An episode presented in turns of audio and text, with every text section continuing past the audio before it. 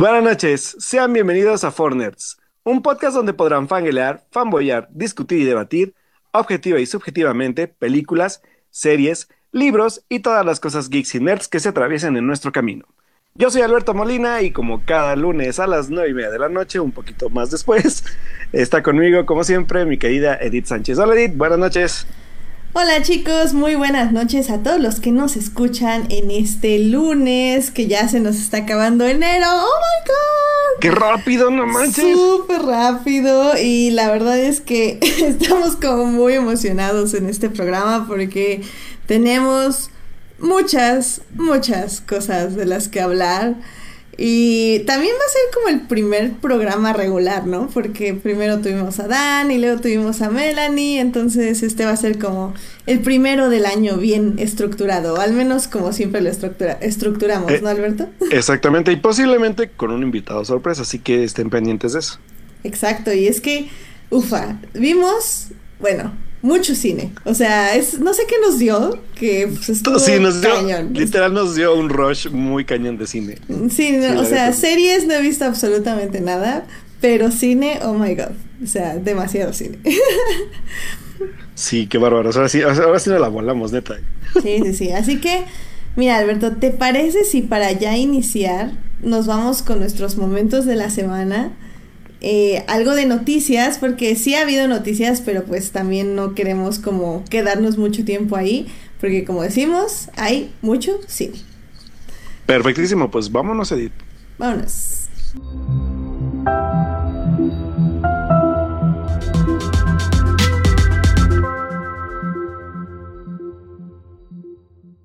Los primeros momentos de la semana del año. ¡Qué emoción! Sí, no habíamos tenido, ¿verdad? No, habíamos tenido No. momentos de la semana.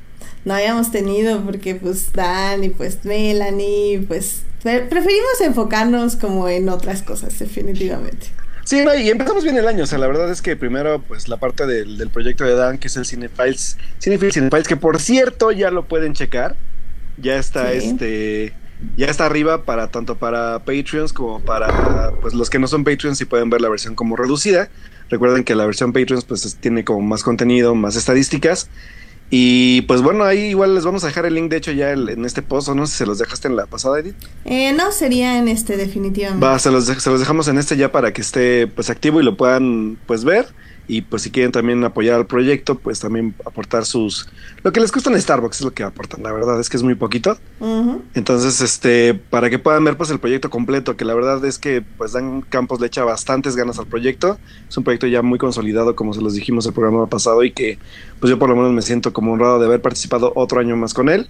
Y pues por ahí pueden checar ya igual mi top 10 del 2018, que está bastante debatible, así que si gustan pues checarlo y mandarme mentadas de madre en Twitter o decirme que qué chido que metí por ahí películas que, que nadie hubiera metido en su vida, pero pues ahí está ya, ya está el top 10 para que lo chequen y pues obviamente el mío y el de muchas personas más que, que como dijo Dan, pues yo también respeto y admiro de su opinión sobre todo del cine. Así que pues bueno, ya está el proyecto activo para que lo puedan checar y se los dejamos en la página. Sí, ahí se los dejamos. Bueno, Alberto, pues, ¿cuál fue tu momento de la semana?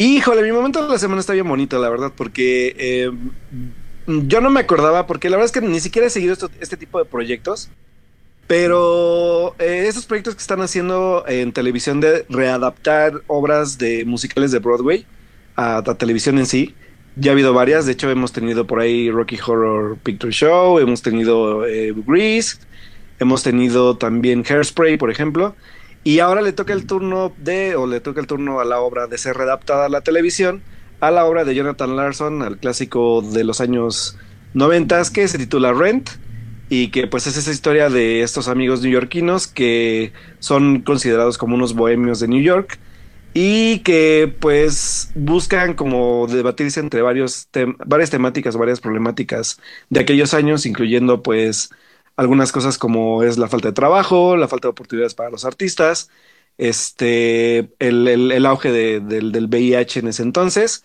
y cómo lo combaten, así como otros temas de, interés bastante, bastante padres que Jonathan Larson pues escribió para esta obra tan personal que hizo y que se ha convertido ya también en un clásico de, pues, de- no solo de Broadway, sino también ya hubo una adaptación al cine que fue dirigida de hecho por este, ay, por Chris Columbus Y el guion, de hecho, fue, sin, bueno, fun fact, el guion hecho, el guion de la película fue readaptado por Stephen Chbosky, que es el, el, director y escritor de Las ventajas de ser invisible. Y este, pues ya ahora toca también ver qué van a hacer con esta adaptación a la televisión, que va a estar protagonizada ahí por actores como Jordan Fisher, por Kirstie Clemons, va a estar también Vanessa Hudgens y también está Kayla Seal, que la recordarán por su papel famosísimo en la película de que sale Hugh Jackman, que es de The Greatest Showman, eh, que es la mujer barbuda, que recordarán su, su, su, interpretación de esta rola que se llama, ¿cómo se llama la rola, Edith? ¿Qué? ¿Qué? Sí, no le he visto. No, ya díganle algo, por favor, en el chat, que le diga algo. Sí, no le he visto, lo siento mucho. Pero bueno, ya, ya, la tengo. La, ya la, la canción es, sí, la, la, canción es This Is Me, uh -huh. así que pues, la recordarán también. Entonces, pues bueno, este, este elenco va a ser el, encargado de, pues, de personificar a, estos, a estos chicos bohemios de Nueva York que escribió Jonathan Larson para su obra.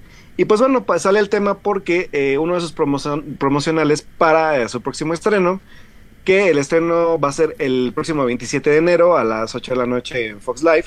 Obviamente de Estados Unidos, desconozco si van, van a hacer el, el, estreno también en algún canal de Fox de Latinoamérica, o supongo que lo van a hacer después, no tengo idea, pero pues por ahí está el dato, y si me entero pues se los dejamos en la página. Y pues este promocional me gustó muchísimo porque eh, convocaron a, varios, pues a varias personas de internet a interpretaron a las canciones más icónicas de la obra, que es Seasons of Love. Y pues se puede ver a muchos usuarios de, internet interpretar la canción. Obviamente pues tomaron a, usuarios que canten bien. Y hicieron un tipo de mashup a través de obviamente esos videos de, de internet con los actores también de la obra. Y pues interpretan toda la canción en este promocional. Y es que la verdad, Seasons of Love es una, una canción bastante pues poderosa en lo, en lo que maneja, sobre todo en la parte de aprovechar pues tu vida mientras tengas tiempo y vida. Y pues es una es algo padre porque al final de cuentas es gente que, que obviamente es fan de la obra e interpreta pues con mucha emotividad la canción y pues es como un mashup muy bonito, así que igual se los vamos a dejar en la página para que lo chequen y, y si nunca han visto Rent, este puede ser una buena oportunidad para que pues puedan checar de qué se trata a través de este proyecto. O si no, pues igual está la película pues que les comenté dirigida por Chris Columbus y también si no mal recuerdo, sí está en Netflix, así que igual les podemos dejar el enlace de Netflix para que también, pues, si tienen ganas de ver primero la película y ya después ven la este como este especial de televisión, pues también lo, lo, puedan como comparar y ver qué diferencias puede llegar a tener. Y bueno, y por cierto, obra que creo que tuvo estreno en México, una versión, de, de hecho, la segunda puesta en escena que hacen en México de la obra, fue por ahí del 2000, si no mal recuerdo, 16 que fue, fue readaptada por una temporada también y que también la primera fue en el, el, 99, si no me recuerdo, por ahí estuvo igual, de hecho, Eric Rubin haciendo uno de los personajes principales. Entonces, pues bueno, la verdad es que es una obra importante, eh, sobre todo en la parte de género musical. Y este, y pues bueno, ahí, ahí, ese fue como mi momento de la semana, ver este video de, de la interpretación de, de muchos usuarios de, de internet pues de esta bonita canción. Así que pues ahí se las dejamos para que lo chequen. Y si la ven pues obviamente pues igual poderla comentar con ustedes pronto en el programa. Y pues hablar un poquito de la obra no Edith? digo no sé si ya la viste tú pero estaría igual padre que podamos comentarla Efectivamente, tampoco he visto absolutamente nada de Rent. y eso pues sería que... una muy buena sí, oportunidad. Sí. sí. la verdad que sí, ¿eh? ahorita que lo estabas mencionando, sí lo estaba pensando. Y sí, ¿por qué no? ¿Por qué no? Vamos a darle una oportunidad. Genial, perfecto, y la podemos platicar ya cuando la veas. Eh. So, eh, y pues mi momento de la semana para empezar así con el pie derecho del año. o no. O no, porque más bien es como crítica social. Eh, dere pie derecho con la crítica social. pues es que esta semana eh, salió un comercial de Gillette eh, esta marca de rastrillos, oh, sí. eh, que básicamente decidieron hacer un comercial donde decían que los hombres pueden ser mejores. Es decir, eh, el comercial atacaba como, más bien resaltaba como ciertas conductas de masculinidad tóxica ya sea como no mostrar emociones o que los niños siempre serán niños, entonces dejar que se peleen en lugar de, de tener peleas, así varias conductas, eh, acoso sexual también venía y pues evidentemente este hirió varias susceptibilidades porque luego luego muchas este muchos hombres como dice Edgar este empezaron a quejarse de que evidentemente eh, todas esas actitudes eh, que criticaba Gillette era como que eran parte de la masculinidad de un hombre y etc, etc. Y pues básicamente se demostró que Gillette sí no está hecho para pieles sensibles. Así que estuvo, estuvo un poco predecible, evidentemente. Ahora sí que hay varios chistes en Twitter, entre comillas, chistes, porque pues ya uno lo trata de ver con filosofía, de donde hablan justamente esto de este, Gillette piensa que los hombres pueden ser mejores y, tiene como 44 mil dislikes en, en, YouTube y es como, bueno, 44 mil eh, hombres piensan que no, no pueden ser mejores, pero bueno, ok.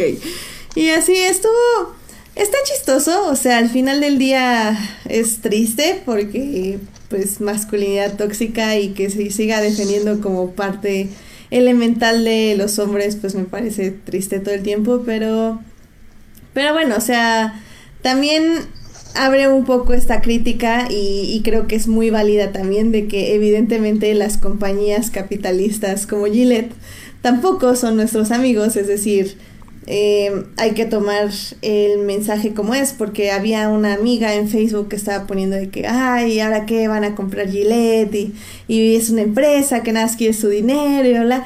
Le digo, sí, pero bueno, evidentemente yo no voy a comprar Gillette porque para empezar, estoy tratando de ser un poco más ecológica y ya no tener rastrillos desechables, sino ya comprar una cosa que tenga como eh, estas, ¿cómo se le dice? Como navajas. Las navajas intercambiables. Exactamente, navajas intercambiables. Entonces, la verdad, ya no voy a comprar Gillette y tampoco lo iba a hacer así como eh, no compro Nike, o bueno, más bien sí compro Nike, pero no lo compro por su campaña publicitaria, más bien porque sí me gusta la ropa, o, o básicamente, o sea, hay que comprar lo que hay que comprar, no se casen con una marca, pero bueno, creo yo que prefiero que tenga una marca estos mensajes positivos a mensajes dañinos, ahí sí preferiría, ahí sí, ahí sí diría no comprar, no la compraría, por ejemplo. Eh, digo, y esto hablando de que, por ejemplo, Nike también tiene muchos problemas con explotación de empleados, etc. Es igual que Amazon, igual que bla, bla. Entonces digo, hay que verlo de los dos lados. Es cierto que no vamos a de repente todos a comprar Gillette, pero pues también no está mal darle un like y repostear el, el mensaje. Y sobre todo porque la compañía lo está haciendo por algo y tal vez estos niños rata chillones eh, ya no les valen tanto el mercado. Entonces quién sabe. También es interesante ver cómo están dando vuelta estas compañías y, se están yendo a esta parte de, los mensajes positivos en lugar de seguir dando una imagen dañina. Entonces, está bien, está interesante y pues sigámoslo viendo, sigámoslo viendo. Sí, que a final de cuentas digo, es, divertido ver cómo un, un, un, cambio de o una idea puede llegar a sacar lo peor de todos los usuarios de Internet, que, que de hecho digo, o sea, voy a hacer un apunte rapidísimo y, que creo que lo hemos, lo hemos visto eh, sobre todo esta semana. Eh, me, me, causa curiosidad porque hablamos de este comercial, pero también de una situación que, ocurrió en, este, pues en nuestro país y que es, es, es, divertido y a la vez preocupante ver cómo todos tenemos una opinión, pero no medimos el grado de las opiniones que emitimos, ¿sabes? Entonces es como, bueno, o sea, solo te queda como analizar también el cómo como usuarios llegamos a hacer exactamente tóxicos o todo lo, todo lo que comercial critica en, este aspecto, por ejemplo, es como de... Ah, o sea, sí, sí, sí. ¿cómo es boys? Ahora sí que literalmente boys will be boys. Entonces sí es como un poco preocupante también, pero bueno. Y... Digo, espero que por lo menos, sí va, digo, por lo menos el comercial como dices, al final de cuentas es un comercial, trata de vender una idea y una marca, pero pues por lo menos da un mensaje de algo, ¿no? Entonces ya es como por lo menos un, un punto y aparte. Sí, es, es algo que de hecho estaba yo eh, es que platicando no es la palabra, pero bueno, estaba comentando con una persona del trabajo que, que es como, justo como cuando eres adolescente y dices cosas sin pensar. pero ya adultos de 40 años, o sea, eh, siguen haciéndolo y es como, oye, a ver, o sea, piensa tantito, piensa en los contextos que en lo que lo estás diciendo y piensa más que nada que quieres que, o sea, dices esto para qué, o sea, ¿qué vas a ganar diciéndolo? ¿Qué, qué va a aportar al mundo? ¿Qué, ¿Qué, tus palabras, qué van a dejar a los demás? Y, y la verdad sí, ahora sí me vi un poco, este, Así no me dio miedo el unfollow porque sí estuve dando varios, entonces sí, porque sí se, pasaron, en serio que, no con lo de Gillette, sino pues con la tragedia que pasó el viernes, pero oh, a la frega, sí, no, en serio gente, nada más, bueno, yo sé que nuestro hermoso público no es así, pero también está mal que también nosotros antes de publicar algo pensemos tantito en qué significa lo que estamos publicando y qué significa para otras personas también, ¿no? Y no creo controversia por creer controversia, ¿sabes? Porque a veces la gente simplemente lo hace por eso y es como de neta estás, estás dando, porque aparte es, gente que, que sí la lee mucha gente y lo dice, ¿sabes? O sea, eso es lo más preocupante. O sea, gente que es líder de opinión opina cosas que te quedas. En, neta eres líder de opinión. Sí. Ah, pero bueno. En fin. En fin. Bueno, pues con esto yo creo que podemos cerrar los momentos de la semana y nos podemos ir a las noticias, nada más rápidamente para decir un par y ya irnos a, lo bueno, a lo aquí ya de tun, tun, tun, tun, para oh, agarrarnos a oh, mamazos. Pero bueno, primero vámonos con las noticias. Va, vámonos. Noticias de la semana. Eventos. Trailers. Hashtag no vean trailers. Chismes. En, en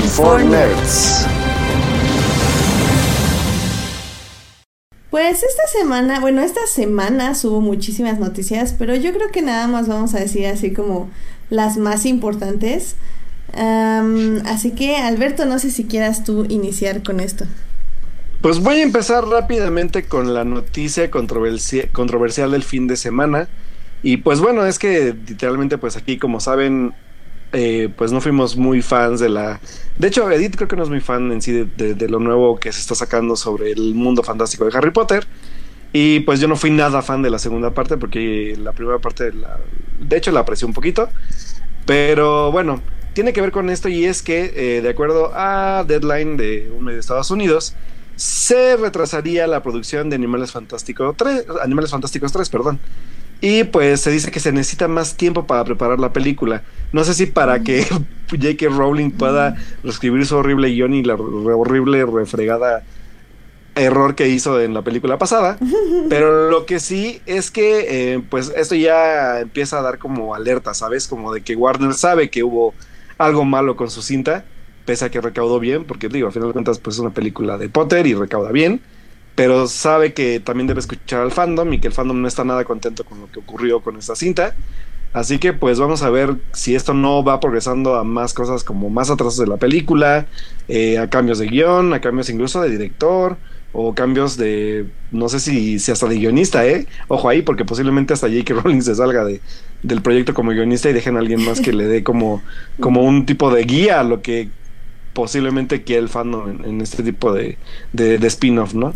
No, y es que la verdad nos perdimos un súper momentazo de la semana para el programa, pero lo voy a decir rápido.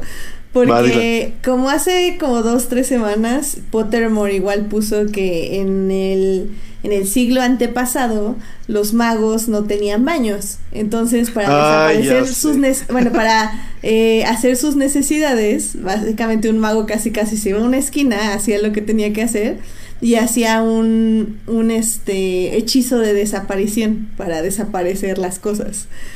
Y, y, pues obviamente Twitter y pues todos los fans pues se volvieron locos porque es, estúpido, o sea, si hasta en la era medieval, en la, en la época oscura de los humanos ya había tuberías, ya había como, ¿sabes? Lo drenaje básico, ¿por qué fregados unos magos no tendrían algo así de sencillo?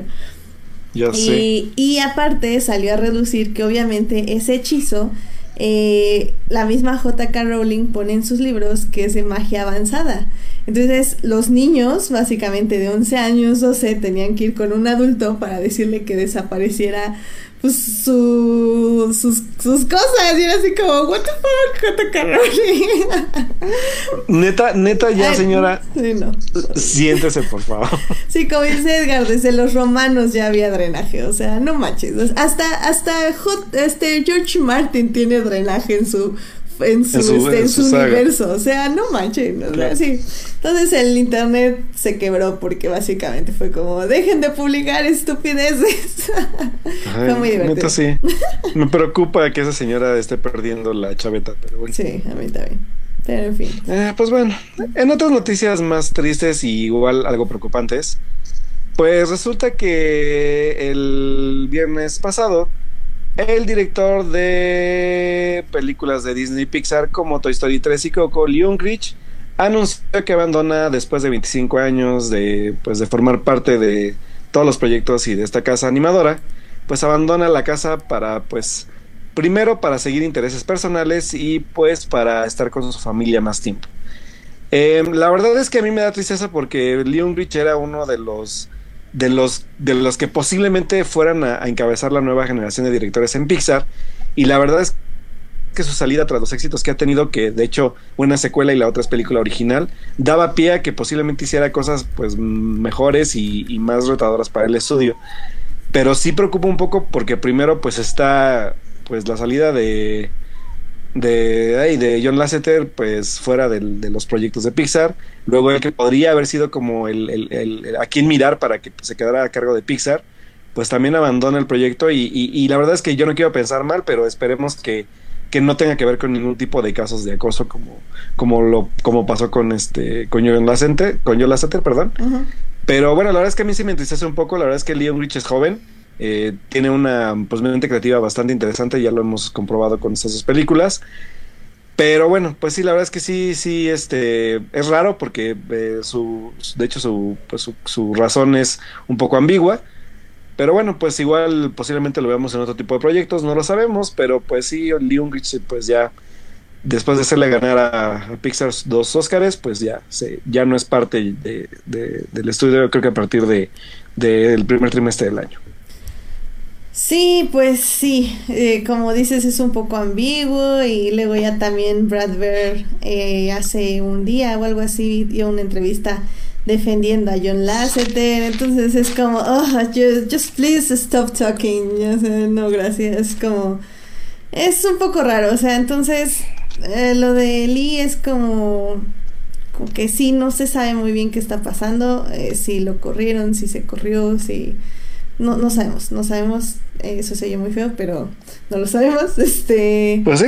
Y, y pues ya, pues a ver qué sucede, o sea, al final del día yo solo espero que Pixar se dé cuenta y le empiece a dar oportunidad a nuevos talentos, porque hay, o sea, ya los hemos visto en otras productoras de animación y, y están haciendo un gran trabajo, o sea, ahorita, por, por ejemplo, lo bien que le está yendo a Into the Spider-Verse y y pues sí, o sea, la gente está ahí, nada más hay que darle oportunidades y apostarle. Sí, y sabes que también, eh, dar, darle a notar también a los que nos escuchan, que creo que no sé si lo hemos platicado en el programa, pero eh, la única película que iba a ser por fin dirigida por una mujer que es este Brave. Brave, eh, pues tuvo problemas también con ese proyecto y pues la directora, se me fue el nombre de la directora, que de hecho es la directora también de El Príncipe de Egipto, si no me recuerdo. Ahorita te lo busco. Este, pues también no habla mucho al respecto de, sus problemas con Pixar, pero pues sí, también, o sea, no es por pensar mal, pero dan, dan a entender también muchas cosas de la cultura de Pixar, ¿sabes? Entonces es como también un poco preocupante eso, pero bueno, no, que igual, y, no digo, igual de, que, de que le den chance también ya a una directora de dirigir un proyecto, o sea, eso, eso sí como que también hace falta para, para, pues para la casa animadora, ¿eh? Que de ah, hecho, por cierto, yo digo que Pixar ahorita está, va, a empezar una, una, racha un poco fea.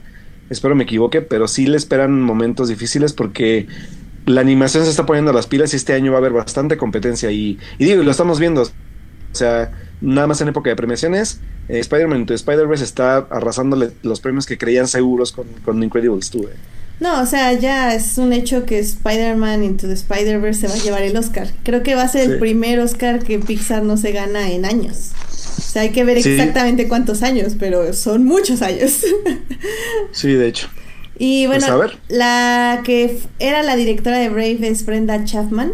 Brenda Chapman. Y es. pues también ella sí, sí dijo que la razón por la que se salió era porque John Lasseter no, no la dejaba, este, pues básicamente hacer lo que ella quería con el personaje. Y efectivamente a mí, de hecho, Brave es una de las películas Pixar que menos me gusta. Su momento no sabía por qué, pero ya que me enteré de todo eso dije, claro, yo lo sabía. Ah. Pues qué triste la verdad, pero bueno. Sí. Pues bueno, Entonces- esperemos que Pixar recapacite, sobre todo en las cabezas que pongan, bueno, la gente que pongan a cargo de, del, pues de la parte creativa, o sea, que, que sí, sí consideren todo ese tipo de situaciones, sobre todo siendo Disney como es, ¿sabes? Y es- bueno. este Edgar nos está diciendo que, bueno, los directores de Spider-Verse son veteranos, que es eh, Miller de Lego y el director también, de- bueno, y director de Race of the Guardians. No, sí, y, y yo lo entiendo, o sea, no digo que este sea como súper joven, o sea, sí hay que darle eh, lugar a nuevos talentos, pero pues también hay que darles chance, o sea, tienen que ir ellos mismos subiendo en rangos y, y haciendo las cosas que tienen que hacer, o sea, entiendo que tienes que tener directores que sepan lo que están haciendo, pero también puede ser productores, ¿sabes? O sea, no sé. O sea, sé que es difícil para las productoras eh, arriesgarse, pero ha salido bien en muchas ocasiones y es así como se empieza, pues apostándole. Entonces, sí, la cosa es que, la cosa es que dejen de apostar y exactamente vengan estos declives cañones, ¿eh? Exacto. Entonces, ¿qué es lo que sentimos que le va a pasar a Pixar? Pues bueno, esperemos nos equivoquemos. Que, por cierto, hablando de directores que regresan a tomar franquicias, este Christopher McQuarrie anunció en su Twitter hace unos días que va a dirigir no solo la siguiente película de Misión Imposible, con obviamente Tom Cruise a cargo, sino también la que sigue de esa. O sea, van a ser dos películas más de Misión Imposible, con Tom Cruise como el protagonista, obviamente. Y pues la verdad voy a citar uno de los videos de YouTube de... Ay, ¿cómo se llama? La de... Algo así como... Honest Trailers. Ajá, que Honest Ah, Trailers. los Honest que Trailers. dice Ajá. que, que en algún momento todos miraremos atrás y nos sentiremos culpables de cómo pudo haber muerto este Tom Cruise de esa manera. Pero mientras corre Tom, corre, salta, salta, sí, sí. Mientras tengas fuerzas y quieras sacrificarte por nuestro entretenimiento, Tom, nosotros te vamos a respetar. Exactamente. Y ya el día que llegue, que Y ya denle ojalá no pase lo que va a favor. pasar. Ay, es que está Dale bien su. Oscar a Tom Cruise, por favor. Claro que sí, Oscar, por No, mejor y- actor. Y, y y aparte, si está McQuarrie atrás del proyecto, yo jalo. O sea, la neta es que Sí. tanto Fallout como. Ay, ¿cuál fue la otra? La de Repercusión. Ghost Protocol. ¿Fue No. No. Ah, el Fallout es repercusión y la otra es Rogue Nation. Rogue Nation, perdón. Sí, sí. la verdad es que ambas son grandes películas. Y pues ya la verdad tengo mucha fe en ese güey. Así que venga, si es él, yo veo todas las películas que vaya a hacer. Sí, lo discutimos en su momento y tal vez el guion de, de Fallout no es lo mejor, pero híjole, las secuencias de acción son pff, otra cosa. Entonces sí, yo Lo también le doy mi. El helicóptero, oh my god, está loquísimo. Nada, fue increíble. No manches, sí. Y bueno, pues en otras noticias y regresando un poquito a Disney y su obsesión, pues esperemos que se le pase rápido y que cuando se acaben todos, todos sus clásicos ya deje de hacerlo. Pues resulta que se ha anunciado, señores, un nuevo live action para Disney. Y esta vez le toca al clásico del Jorobado de Notre Dame ser adaptado por personas reales. Y pues bueno, ¿qué se sabe del proyecto hasta ahora? Eh, las canciones van a estar escritas por Alan Menken y Stephen Schwartz. Eh, Alan Menken obviamente ya sabemos quién es, el responsable de muchas, este, muchas canciones este, pues, icónicas de, los clásicos de Disney, de su renaissance, de su renacimiento. Y pues se ha anunciado que el guion también va a estar a cargo del el escritor David Henry Wang. Y eh, la película va a ser producida además de Disney, que también va a estar involucrado por ahí y que dicen que puede que también sea un papel protagónico importante. Quién sabe si sea Quasimodo, no tengo idea. Pero que el actor y comediante Josh Gad va a estar involucrado también en este proyecto. Así que pues vamos a ir viendo cómo avanzan los anuncios, sobre todo pues el elenco que vayan a elegir y al director obviamente que es el que me llama bastante la atención. Que de hecho ya presiento que va a ser Tom Hopper, pero por el tipo de película. Pero pues vamos a ver si le llegan al precio pues los de Disney. Digo, no estoy como súper emocionada, la verdad, por ninguno de estos remakes, pero está bien. Pues, pues digo, es noticia, así que hay que hablar de ello. Hay que hablar de ello, claro, claro. pues tienes algo más, Alberto. y bueno, pues para cerrar las noticias, señoras y señores, yo tenía otra noticia más, pero ya se me fue el rollo. Esperen, estoy, estoy recordando. Mañana se anuncian los nominados al Oscar. Exacto, sí, te iba a decir. Ah, y la, y, la, y la que te iba a contar, la de los New Mutants. Ah, claro, New Mutants. Pues recuerdan que está esta película que está dirigida por George Boone, que va a ser parte del universo de X-Men, pero obviamente pues adaptada del cómic de, titulado New Mutants y que se había, se había hablado mucho del proyecto. De hecho, el primer tráiler se antojaba interesante, un tipo de película como entre el, entre terror, ciencia ficción y demás, y de superhéroes también. Eh, pues bueno, New Mutants, como recordamos, había sido retrasada pues junto con Dark Phoenix. Obviamente también pues culpamos un poco a esta eh, extensa compra que estaba haciendo Disney de, Fox y de sus productos y sus canales. Pero pues bueno, se ha dado un nuevo anuncio de nueva cuenta. La película va a ser atrasada de un estreno pues relativamente tentativo que fuera agosto de este año. Se va a retrasar según esto para el mes de noviembre. Pero, pero, se está rumorando que, no sé si recuerden que creo que sí lo habíamos platicado en el programa, la película la verdad es que según dicen no ha tenido buenas críticas en las en estos tipos como de, de, proyecciones especiales que llegan a hacer con, con varia, varia audiencia para que califiquen pues de primera instancia cómo, cómo puede ser recibida la película y que les marque a ellos un estándar de si, si debe ser lanzada o no. Y pues la verdad es que entre eso, entre los atrasos, entre el tipo de proyecto, entre la compra de Fox, se dice que posiblemente si la película ya no es lanzada en noviembre en cines, la película se va a lanzar directamente pues a servicio de streaming en Estados Unidos de inicio a través de Hulu. Y pues obviamente posiblemente ya más adelante dependiendo yo creo del lanzamiento de la plataforma de, Disney Plus y de, y de, la compra de Fox y de muchos otros factores si veamos la película pues obviamente pues a nivel pues mundial no de mientras pues solamente sería un lanzamiento de streaming a nivel Estados Unidos pero bueno, veremos qué, qué, le depara el futuro de esta película que ya la verdad está bastante enlatada. Pero pues bueno, así es, es, así es todo el negocio. Qué triste, la verdad yo sí tenía ganas de verla y, y bueno, o sea, que se lance directo streaming creo que ya no significa lo que antes, o sea, ahorita estamos viendo muchos estrenos directo en streaming y no son nada malos, pero bueno, obviamente esta película no viene con ese apoyo de un servicio streaming, viene literalmente rechazada de las que se dirían comillas grandes ligas. Pero bueno. Sí, pues vamos a ver, igual si se lanza ahí, pues por lo menos ver qué es lo que, lo que era la película, por lo menos sí ver lo que es. Y ya de ahí pues generar nuestras propias opiniones, pero bueno. Pues Esperemos que encuentre sí un buen, un buen tipo de distribución y que pues la gente que la quiera que salga, que simplemente que salga y ya. Sí, que se estrene, así es.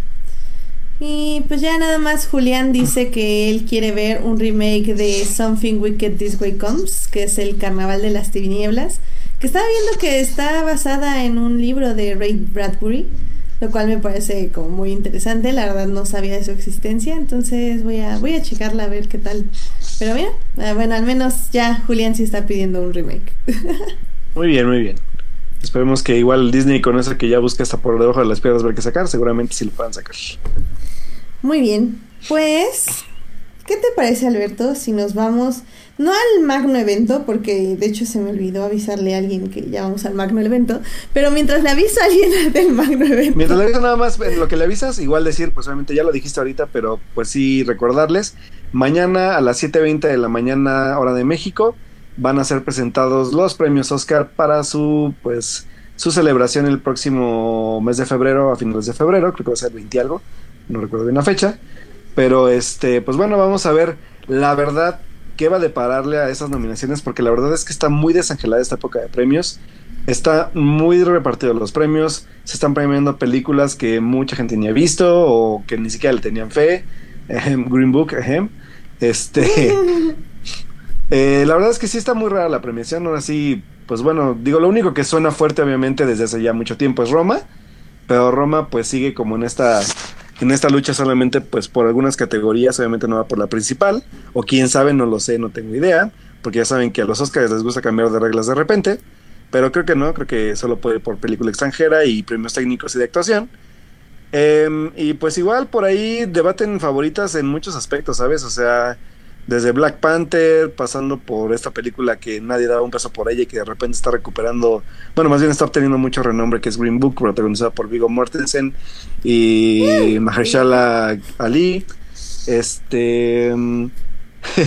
y pues sí está como rara, ¿sabes? O sea, creo que ni siquiera sabemos qué van a nominar, así que solo queda pues abrir los ojos y escuchar a los nominados y ver pues a qué, a qué se le ocurre a la academia esta vez nominar.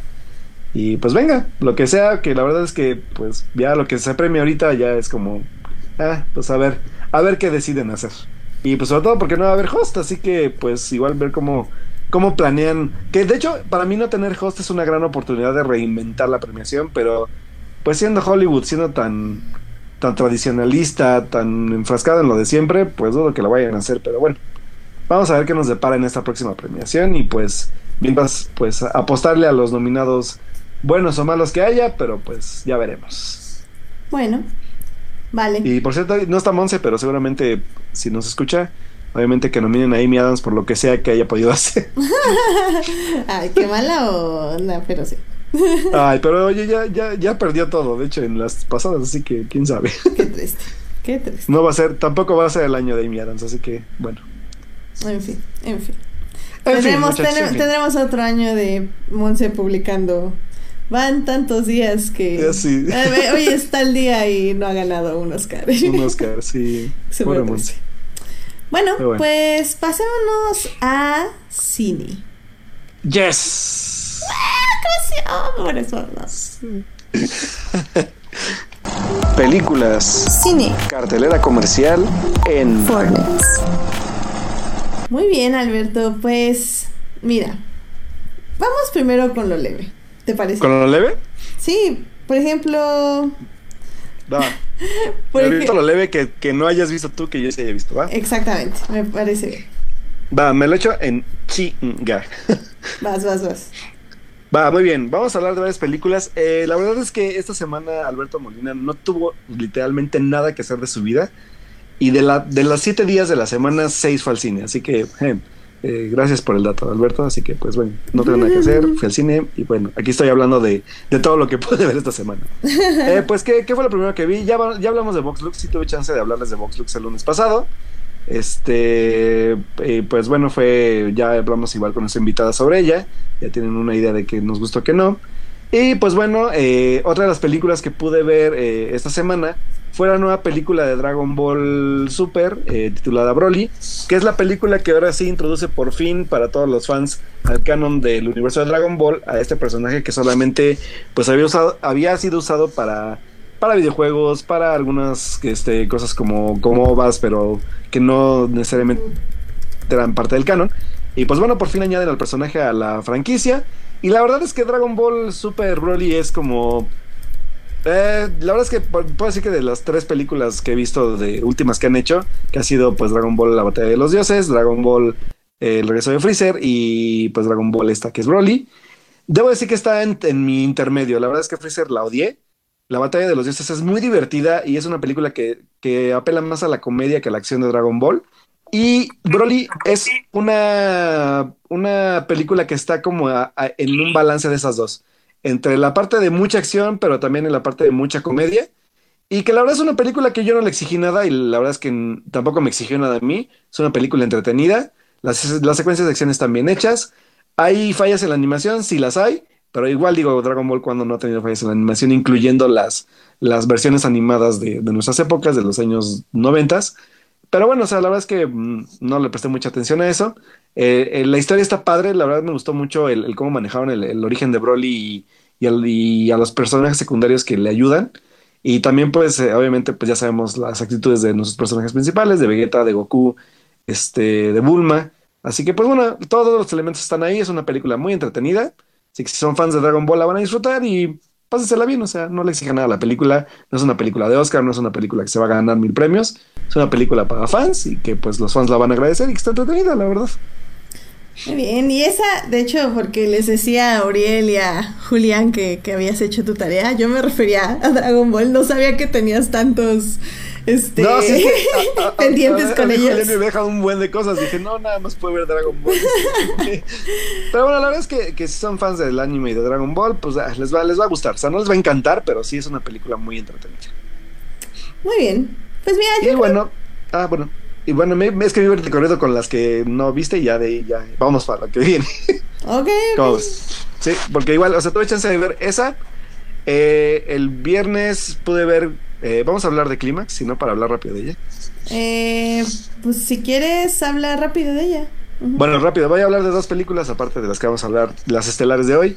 Primero, bueno, primero voy a hablar de Los Años Azules, que es una película que de hecho estuvo, se presentó ya hace dos años en el Festival de Cine de Guadalajara, y que es una película que está grabada exactamente en Guadalajara, sobre pues eh, eh, un grupo de, amigos roomies que viven en una casa abandonada, y habla sobre esta fragilidad de, de, pues de vivir como en esta independencia casi casi pues pues imposible, ¿sabes? Porque te habla de una independencia de, de todos, pero que a la vez no son independientes y dependen de alguien más y de cómo pues se las, se las arreglan entre ellos para poder pues sobre, sobrevivir a las adversidades que se les presentan. Y la película, ¿sabes qué tiene de, de, de, bonito y de, y de padre que creo que tenía mucho que no lo veía? Es usar solo una locación para contarte todas las historias que los rodean. Y lo más padre de todo es que las ideas todas están bien planteadas y ninguna sobra. Todas están como, como orgánicas en lo que se quiere contar y vaya, hasta incluso hay un gato que es el testigo de todo lo que se está viviendo en la casa, oh, que es un elemento muy, muy bonito e importante, porque el gato está siendo testigo literalmente de las historias de todos y a cada uno de los personajes reacciona diferente. Entonces, la verdad es que es una película que vale la pena verla si, se las estrenaron en sus ciudades. Es una película mexicana con mucho corazón, una película muy emotiva y a la vez muy bien realizada. El aspecto de manejos de cámara, el aspecto de fotografía, de música, todo está muy, muy bien este, aterrizado y que vale muchísimo la pena verla en cine, tiene aspectos importantes. Así que pues chequenla, pues, porque son estas películas que están en una semana y desaparecen. Así que pues, por lo menos si va a dar el semanazo, vayan a verla antes de que la quiten. Muy bien. Y bueno, por otro lado, pues vi la nueva película de Gaspar Noé. La verdad es que yo no soy fan del cine de Gaspar Noé. Eh, he visto creo que dos películas nada más de él. Es un cine que pues a mí la verdad es que creo que me exige demasiado a veces y, y no estoy dispuesto a darle tanta concesión a Gaspar Noé por, por, pues, por las libertades que se toma y por a veces la, la excesiva libertad que se llega a tomar con sus historias, pero que a final de cuentas son toda una experiencia visual y, cinematográfica. Y la verdad es que con Clímax me la recomendaron bastante, no pude ver en el Festival de Cine de Morelia este año que, digo, el año pasado que fuimos. Y escuché bastantes comentarios buenos, por eso me animé a verla. Y dije, bueno, pues algo debe tener la película que se está hablando bastante de ella, ¿no? Y pues sí, Clímax es una película que no puedo definir como buena porque posiblemente el tipo de cine de Gaspar no le gusta a todos, pero sí es una gran experiencia cinematográfica. Es una película literalmente que, que es una droga que te entra por los ojos y eso se, de hecho se, es chistoso porque con una escena, una escena casi climática te lo deduce el director. O sea, esto, esto, esto que estás viendo es una película, una droga que te está entrando por los ojos durante casi dos horas, ¿sabes? Y, bueno, ¿de qué va la película en sí? La película es la historia, de hecho está basada en hechos reales, es lo más choqueante de toda la película. Es una historia de un grupo de, pues, de bailarines contemporáneos que deciden festejar una fiesta eh, pues en un pues en un lugar en común que es como un tipo gimnasio para pues celebrar que acabaron una coreografía y que están preparados para presentarla y que todos son muy felices se muy bien y empiezan a tomar, empiezan a bailar y de repente resulta que una de las bebidas que están tomando había sido contaminada con una droga. Entonces, a partir de ese momento, la película se descontrola como no tienen una santa idea. Tomas caóticas, eh, tomas literalmente 360 grados, exceso, exceso de color, casi casi, ¿cómo decirlo? Como, como para ataques epilépticos literalmente. Eh, giros de cámara uh, súper intensos, historias muy densas de los personajes. O sea, Gaspar Noé siendo Gaspar Noé, pero la verdad es que aquí literalmente esa es la justificación. O sea, aquí solo vienes a, ser testigo de, del declive de, de, estos personajes que simplemente iban a una fiesta y acaban cometiendo actos que tú no te imaginarías que podrían hacer drogados en este, en este nivel, ¿no? Y la verdad es que la música de la película es también un, factor muy importante. Eh, por ahí, de hecho, sale la única que creo que es actriz profesional. Bueno, la actriz como actriz, no actriz profesional, actriz literalmente, es Sofía Butela. La, la, la pueden recordar como, como esta secuaz de Samuel L. Jackson en Kingsman, la primera parte. Y pues la verdad es que buenísimo. Bueno, el papel de Sofía es buenísimo. Y todos los demás son este bailarines profesionales. Eso está muy interesante. O sea, Qué ninguno chido. de ellos es actor. Y aparte de todo, lo más interesante es que el guion, creo que son solo cinco páginas y los demás es, es pura, este, pura, ¿cómo se dice esto? Pura, ay, ¿Edición? no, no, no, o sea, puro, pura como... Improvisación. Pues hagan, hay pura improvisación, exactamente. Ah. Hagan lo que tengan que hacer, alóquense como quieran al- al- enloquecer. Y pues la verdad es que la película está súper fuerte, es muy intensa. El final está, o sea, es como, ¿qué está pasando aquí? Y sí, es toda una experiencia. O sea, neta sí, sí merece verse en cine. Creo que si se ve en una pantalla normal no sé, no sería toda la experiencia completa. Música, este, visuales, todo es, todo eso es la película. Así que, pues si son de estómago fuerte, yo la verdad salí muy mareado de la película. Ajá, es que es lo que yo te iba a decir, porque yo personalmente soy muy fan de Gaspar Noé. O sea, igual no puedo decir que me gustan sus películas, pero me gusta verlas y me gusta como la experiencia que te da el director. O sea, creo Claro. que es eso, es un director de experiencia. Pero, o sea, la última que vi, o sea, la vi en mi casa porque literalmente la tengo que estar parando como cada 20 minutos para respirar. Porque a mí me marea muchísimo su cine. Pero mucho, Híjole, o sea, sí. tengo así dolor de cabeza por una semana nada más después de ver una película suya. Y esa Híjole. fue la razón por la que no fui a ver Clímax, Clí- bueno, por la que no voy a ver Clímax al cine. Y sí la quiero sí. ver, pero justo donde le pueda poner pausa, respirar tantito y seguirla De, viendo. de, sí, o sea, de hecho sí, o sea, ese es el estilo de Gaspar Noé y lo vas a encontrar ahí. Y la, la, la secuencia climática es súper, súper, súper exagerada en aspecto de, de movimientos de cámara. O es, es neta, es algo. Literalmente yo salí mareado, o sea, salí con, con náuseas de la película. Sí. Porque el final es súper denso. Sí, Pero sí. Me, me gusta, ¿sabes? Porque es la experiencia de, de exactamente lo que están viviendo todos esos cuates. O sea, están totalmente en descontrol y la cámara se descontrola. Esa Sí, es la gran realidad. como dices, la, la droga te entra por los ojos. Sí, y literalmente, o sea, ya la gente que ya la vio seguramente me va a dar la razón en la escena final, que es, es literal, o sea, literalmente con una, con una secuencia te explica eso. O sea, es muy, eso es sobre todo es muy cagado, porque es como de, güey, totalmente cierto. Todo, o sea, esta escena es la película. Qué chido. Entonces, sí, la verdad es que Clímax es una película, como dice Edith, es una, una película de experiencia, no para todos los gustos y no para todos los estómagos, pero sí merece verse, por lo menos a mí sí me gustó verla en cine, porque te- me provocó bastante. Qué Pero chido. pues igual si como Edith no pueden aguantarla, pueden verla en su casa cuando salga. Pero sí es una película muy interesante. Qué chido, qué chido. Y pues ya, creo que ya es todo lo que vi. Muy O sea, bien, que, que- vamos a hablar es ya todo lo que vi. muy bien, muy bien. Yo tengo otra, pero la voy a dejar para el final. Porque ya tenemos aquí a nuestro invitado del programa, nuestro invitado sorpresa, ¡Ujú! con quien vamos a discutir no una, sino dos películas súper importantes. Yes. Entonces, déjame decir, Melvin, ¿are you there? Melvin. Ah, Hola, ya, aquí ¡Yay! Melvin, el hijo pródigo ha regresado. ya vienes regresando. Regreso un hijo pródigo. Ya sabes que yo regreso con cierto tipo de peli que se estrena. Eso, Chihuahua. Jajaja, no siempre, porque ya ves trabajo y todas esas cosas feas. Ya sé, ya sé. Todos lo sabemos.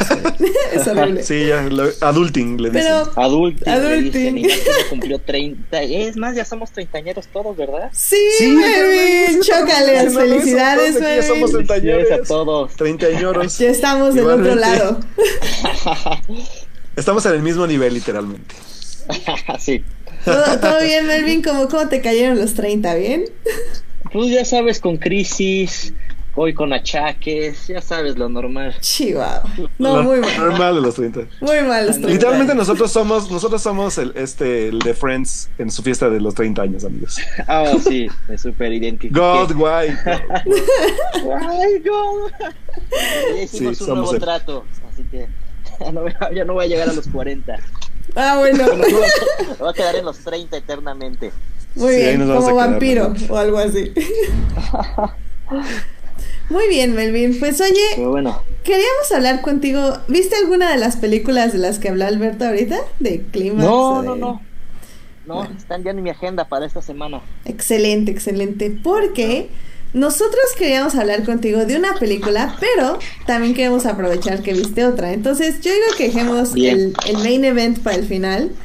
Y primero hablemos de Suspiria. ¿Les parece bien? Venga, venga. Muy bien, porque como ustedes saben, querido público, eh, la semana pasada se estrenó la nueva película de Luca Guadagnino, si lo pronuncio bien, este, llamada Suspiria, que es básicamente un remake de la película original de Darío Argento, que se estrenó en los 70 si no me, si no me equivoco. creo que sí. Ahorita les digo exactamente la fecha. Ah, del 77, efectivamente. Y de hecho, la original yo ya les había dicho que pues era pues básicamente eh, terror y así. O sea, la historia, tanto la de Darío Argento como la de Luca Guadagnino, se basa en esta chica que llega a una escuela de ballet y empieza como que a descubrir que hay cosas raras que están pasando dentro de esta escuela. Ahora bien, eh, si bien creo que eh, se basan ambas películas como en la misma estructura de las, como en la misma esencia de la historia, la verdad es que son dos aproximaciones extremadamente diferentes. Entonces, eh, Melvin, pues me gustaría escuchar tu opinión de la película. Uf, este, pues medio recordaba la de las 70 pero sí esta es como muy diferente, ¿no? Y pues como todo remake es como el miedo de, uy, estará buena, ¿no? Este, estará mala, estará demasiado hollywoodense, ¿sabes? Este, pero no, me sorprendió, o sea, visualmente también está como al nivel o quizás un poquito más o quizás porque ya está muy adecuado a la época, digo, visualmente me impresionó muchísimo las actuaciones maravilloso Tilda Swifton digo igual podemos hablar más de ella no este el personaje que hizo me encantó no y este y crea pues verdaderamente toda una este atmósfera o sea yo sí me la pasé como de repente muy con mucha ansiedad de qué les va a pasar y todo. Y, y creo que o sea creo que el cambio más fuerte fue al final y da un giro así como que sorprende muchísimo entonces sí, sí me, gustó muchísimo, ¿no? Como que, eh, o sea, hace una reinterpretación, pero funciona muy bien. Sí, sobre todo creo que eh, lo que hace bien este Luca Guadagnino es, es lo visual. O sea, lo visual definitivamente es algo que no vimos en o más bien que se intuía un poco en su obra somnífera llamada Call Me By Your Name. ahí vas, ahí vas, ahí vas. Pero, o sea, sí veías como esta idea de tener un lenguaje visual, pero la verdad es que, y lo puse en Twitter inmediatamente, fue que, o sea, él, este es como el género que debería explorar. ¿Por qué? Porque siento que aquí es donde él puede tener esta libertad de jugar con tomas, es decir, no dejar la cámara reposar en un ambiente, sino realmente meterse con las emociones de sus personajes, pero de manera eh, de visual, no tanto de, de, diálogos, ni de, ni de sentimientos, ni de nada más dejar la cámara viendo cómo lloran, no, no sé, o sea, el punto es que en Suspiria, sobre todo lo que es los montajes, por ejemplo, hay, varios montajes de sueños, hay varios montajes donde sus personajes sí están hablando, hay como un tipo de, de intercambio de emociones entre dos de ellos, sobre todo en este caso de Tilda Swinton con Dakota Johnson. Dakota es la actriz, bueno, más bien el personaje principal, que es Susie. Y Tilda Swinton interpreta a básicamente como la directora del lugar, que es Madame Blanc. Madame Blanc. Y, y la verdad es que logra dos, al menos yo creo que tres secuencias muy impresionantes. O sea, dejamos al lado las secuencias de sueños que también son muy, muy interesantes. Pero la primera secuencia del primer baile, que no les vamos a decir mucho, pero ufa, o sea, está impresionante, o sea, está muy, muy cañona. La edición y la tensión de esa escena son, Oh, No la edición manches. está increíble, sí. La edición está No muy, muy manches. Eh, y de la segunda, que yo creo que es el baile ya principal, ya cuando todas están vestidas, también creo que la fuerza y como la parte hipnótica del baile, que ya me educaron y me dijeron que es la, se llama danza contemporánea. Eh, Ajá.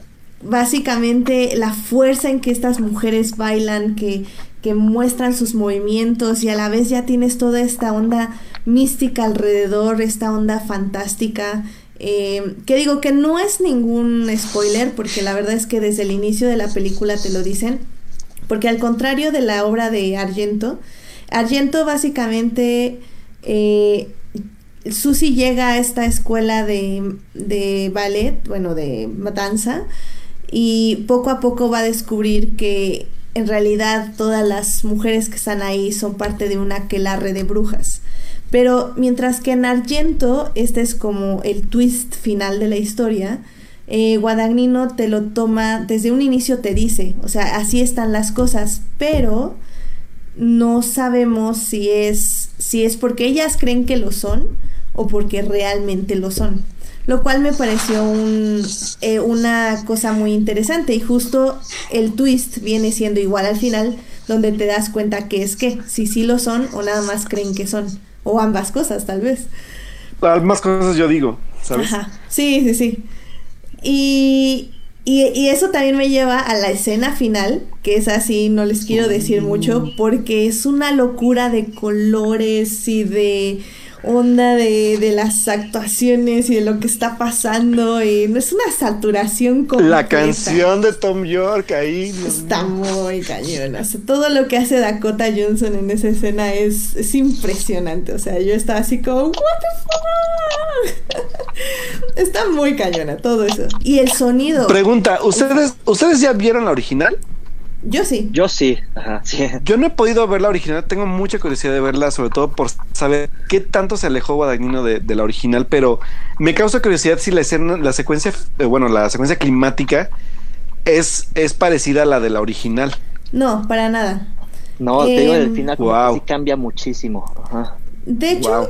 de hecho te digo, la aproximación cambia mucho. Eh, de hecho, Edgar creo que era, me estaba preguntando en Twitter el, el día que la vi, de que cuáles eran las diferencias entre la original y en esta. Eh, básicamente la original es una historia de terror.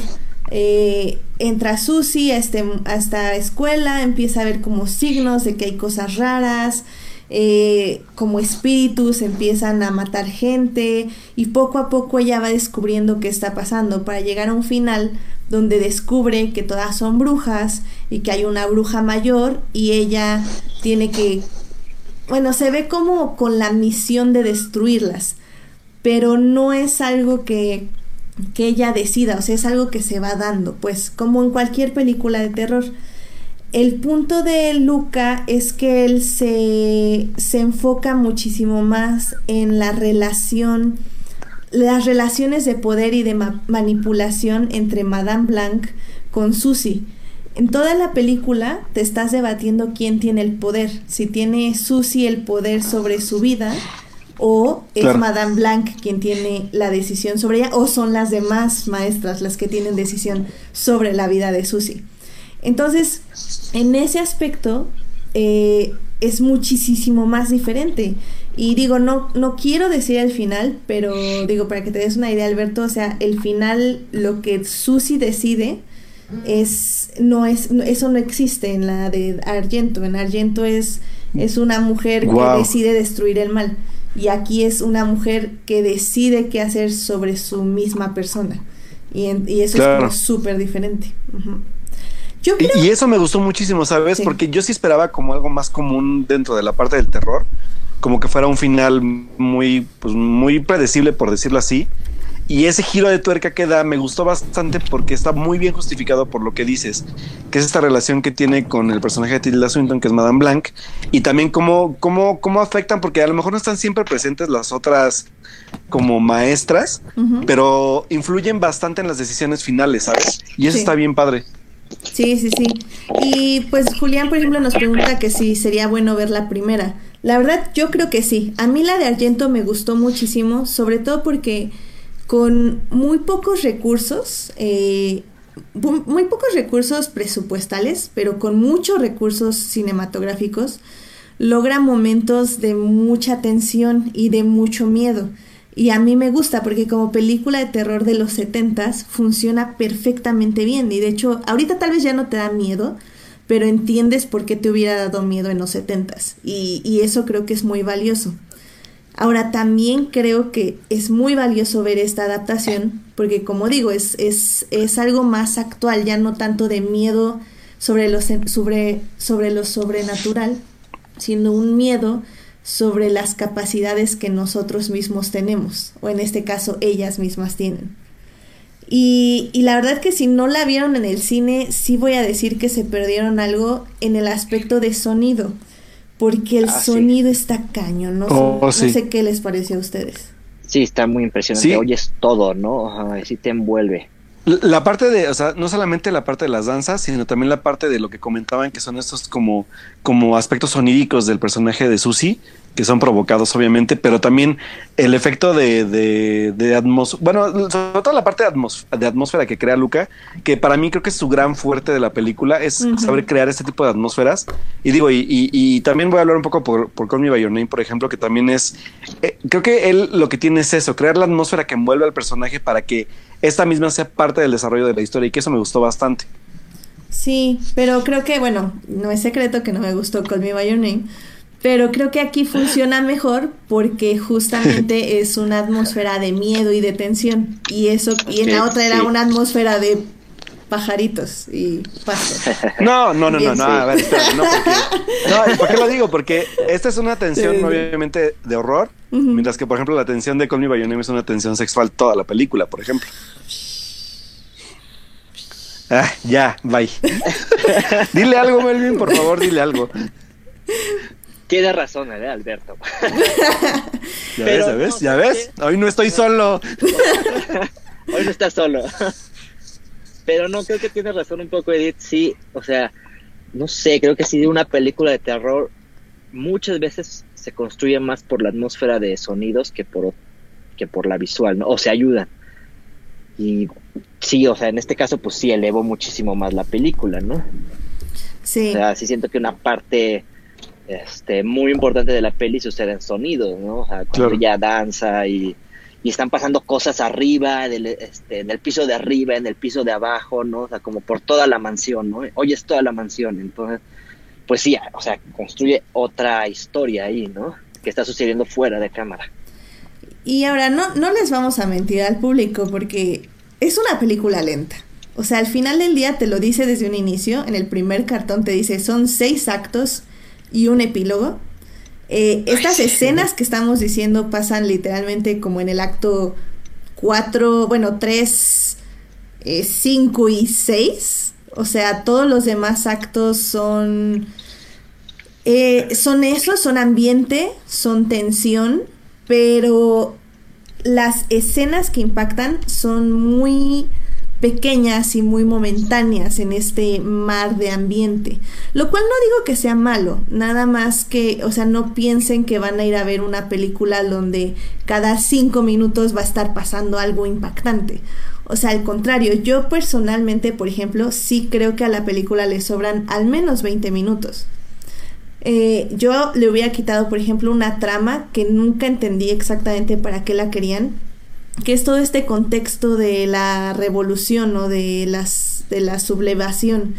O sea, creo que es un contexto que no te ayudaba absolutamente nada. Históricamente creo que hasta era como obvio, no sé.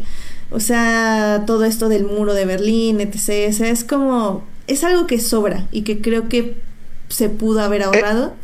Es, es algo que, que, de hecho les iba a preguntar porque no sé si ese contexto estaba implícito, creo que no en la de, en la de, Argento, No, para Y también hay, hay, aquí también un contraste importante que no sé cuál era el motivo, que todavía sigo como procesando un poco, que tiene que ver, mm, o sea, en, el aspecto político que dice sobre la parte de la división de, de, de Berlín, que obviamente hay sublevaciones, hay este rebeldía, que de hecho supongo que quieren ayudarle un poco a la rebeldía del personaje de Chloe Grace Moretz, pero que no siento que sea tan relevante ponerlo, ¿sabes?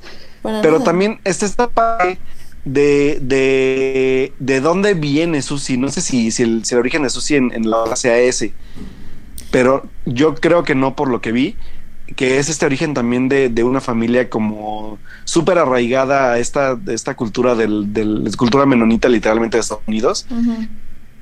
Y de, de cómo co coarta sus libertades y su también su, su habilidad para expresar, ¿sabes? No, eso no está nada, para nada en la de Argento. Eh, creo que eso de Susi sí me gustó mucho, de hecho, porque le da mucho contexto a su personalidad y a su forma Sí, de claro. ser y a las decisiones que va a ir tomando. Eh, pero como, te, como dices, eso estuvo bien, pero todo lo demás realmente a mí me sobraba. De hecho, yo creo que hasta me sobra el papel del psicólogo también. Es, es demasiado psicólogo y es algo que, que de hecho se contradice con... Porque después de ver la película vi varias entrevistas con Luca y él decía que, que de hecho él, él no tiene ningún papel masculino en la película. De, si quieren ahorita les digo por qué, pero el papel del psicólogo, que es hombre, eh, él lo puso nada más como un espectador. Y mi problema Ajá. con eso es que Susi es la espectadora. O sea, nuestro punto de vista tiene que ser desde los zapatos de Susi. Y al poner al psicólogo, pones a un doble espectador que te está quitando tiempo con las mujeres, que es lo que realmente, según tu director, querías darles el- la importancia y el papel y, y la, el- la pantalla, y se lo quitas y se los das a este psicólogo, que al final del día ni siquiera tiene relevancia, porque a la que le está poniendo las dudas no es a Susi, sino a la amiga, que sí tiene algo de influencia, pero no tiene tanta. Entonces ahí es donde a mí me sobran mis 20 minutos, tanto en el contexto político, social de, del país que no nos ayuda en absolutamente nada a saber, y en el papel del psicólogo que nada más te quita justamente la tensión que debería estar entre el personaje de Tilda Swinton, Man- Madame Blanc, y el personaje de Susie, que bueno, es por Dakota Johnson. Y, y que, y que lo mencionas es raro porque, sobre todo a mí lo que me concernó fue el final, ¿sabes? Fue como de, ah, o sea, sí me quedé como de, ah, o sea, fue tan relevante para mí el personaje que salí literalmente de la película y dije, ¿por qué las letras? Dije, ah, porque ya después me dijeron, no, pues es que así se llamaban los personajes. ah, pues que me importaba tanto el personaje que no me acordaba que se, llama- que se llamaba así, ¿sabes? Sí. Tú, Melvin, no sé si sepas que Ajá. Tilda Swinton tuvo no solo un papel, sino tres papeles en esta película. Tres papeles, a ver, explícame porque yo sé que no entiendo el tercero. Pues digo, la verdad es que no es un super mega spoiler, chicos, pero si se quieren tapar los oídos, está bien. Tilda Swinton hizo tres papeles en esta película. Uno fue Madame Blanc. El otro fue el psicólogo del que estábamos hablando en este momento. ¿Qué? Es, es, sí, es súper impresionante. Ella es el psicólogo. Sí, sí, Que creo sí. que solo por eso valen la pena esos 20 minutos extras del psicólogo. Y es que, es que por eso, ok, se lo dis- no se lo discutí tanto a Guadagni, ¿no? Porque es como, ok, no quería que ningún hombre interrumpiera esta relación. Entonces puso a Tilda Swinton a hacer el papel del único hombre de la pantalla. Pero sigue siendo un hombre, entonces pues es como, ah, está bien, ok. Eso no lo sabía. ¿A poco? Sí. Y su tercer papel es al final la persona con lentes. Para que no haya spoilers. ¿Quién? La. La. eh, la que compite con esta. Con esta Madame Blanc eh, por el poder de, de las Ah, personas. ¿también con es ella? Marcos, Marcos, ajá. Ah, ok, Marcos. Sí. Marcos. Ok. Entonces, está cañón. O sea, Tilda Swinton está cañona, Sí, básicamente. está cañón. Wow, ya la, ya la amo más. Sí, no, está muy cañona esta mujer. Wow. Sí. Pero en fin, este, así que la verdad, digo, ya para ir cerrando el tema, yo sí recomiendo mucho la película. Creo que si no son de películas como de contemplación, se podría decir, eh, ténganle paciencia, sobre todo tengan la idea que sí dura dos horas y media, sí son Sí. seis actos y un epílogo, pero la verdad creo que vale muchísimo la pena nada más por estas tres escenas que les menciono. Eh, Y en cines, por favor. y en, En cines. cines. Sí, no en cine, porque eh, intenté como ponerle a alguien las escenas por separado y sí impactan. O sea, sí las pueden buscar en, no sé, YouTube dentro de unos meses y las pueden ver por separado, pero la verdad es que creo que el ambiente que construye el director sí es muy efectivo y llegar a esas escenas, a esas escenas con ese ambiente y con el conocimiento que ya tiene sobre los personajes, le da muchísimo más impacto a que si las ven por separado, la verdad. Sí, véanlas en cine, por favor. Y corran, corran antes de que la quiten. Sí, acá, acá todavía quedó en, como, acá, en Puebla está como todavía en dos cines, pero. Espero que la gente que nos oiga vaya a verla, por favor, porque si todavía la tienen cerca, neta, yo sé que son tres horas y que es dedicarle mucho tiempo, pero si se echan un binge watching de series de 10 horas, por favor, ¿qué les cuestan tres horas? eso sí, eso sí. Sí, es que neta, hay gente que, que he leído que se queja de, ay, es que dura tres horas en el cine. Ah, señores, se echan en su cama 10 horas echados en su cama que no puedan salir un rato a comerse unas palomitas y ver una película buena como esta, neta, háganlo, háganlo. No, y es que el sonido, vale, o sea, yo fui a la a Diana, al Cinepolis Diana, y, y, con todo que la una bocina estaba mal, se seguía escuchando increíble. O sea, está muy cañón el sonido. Eh, y pues ya nada más para cerrar, este Carlos Ochoa nos dice en el chat que Argento es un gallo en toda regla, eh, carga mucho, eh, Está cargado de la estilística vívida y de los sonidos chirriantes típicos del género y que Guadagnino es todo lo contrario. Y sí, creo que sí, efectivamente, como digo, la Suspiria de Argento es eh, terror, terror, terror. Y esta es un suspenso psicológico que al final ya se va el terror, pero aún así creo que sigue siendo suspenso, pero están muy ah, cañones. Y los efectos están muy cañones, la verdad. Los sí, los efectos están muy chingones. Muy chingones. De hecho, sobre todo la, la, primera secuencia. Sí. Sí. Oh, bueno, la primera secuencia fuerte que hablamos, uff. De hecho, eh, les voy a dejar en la página algunos making ofs para que vean cómo hicieron ciertos efectos. Casi todo es práctico, entonces se ve muy muy bien, la verdad. Entonces, para que los vean. para que los chequen. Sí, sí, sí. Bueno, pues yo creo que con esto ya podemos pasar a nuestro evento de la noche, que es una de, que de hecho por eso está aquí Melvin, Suspiria fue como extra. Porque Melvin, yo sé, yo sé que, que yo te, creía aliado, pero creo que no, creo que me equivoqué. Pero esto va a estar bueno, amigos. Ahorita lo veremos. Bueno. Obviamente. ¿Será la, ¿Será de este año? ¿Será la model de este año? ¿Quién sabe? No lo sabemos. Pero obviamente hablo de la película que se estrenó este viernes llamada Glass. Glass está dirigida por Night Shyamalan, M. Night Shyamalan. Eh, es la tercera parte de esta trilogía que no sabíamos que queríamos, pero que nos dio. Donde hace 20 años inició con Unbreakable o El Protegido Luego hace unos años se estrenó con Split, que al final justamente la gran revelación fue que pertenecía al universo de Unbreakable. Y pues con Glass cierra ya esta trilogía de superhéroes. Y pues la verdad ha estado causando como muchos conflictos porque le ha estado gustando mucho al público, pero la crítica la ha odiado mucho. Entonces básicamente tenemos estos dos polos donde hay mucha gente que dice que está buena y hay mucha gente que dice que está muy mala, o sea, no mala, muy mala. Muy mala.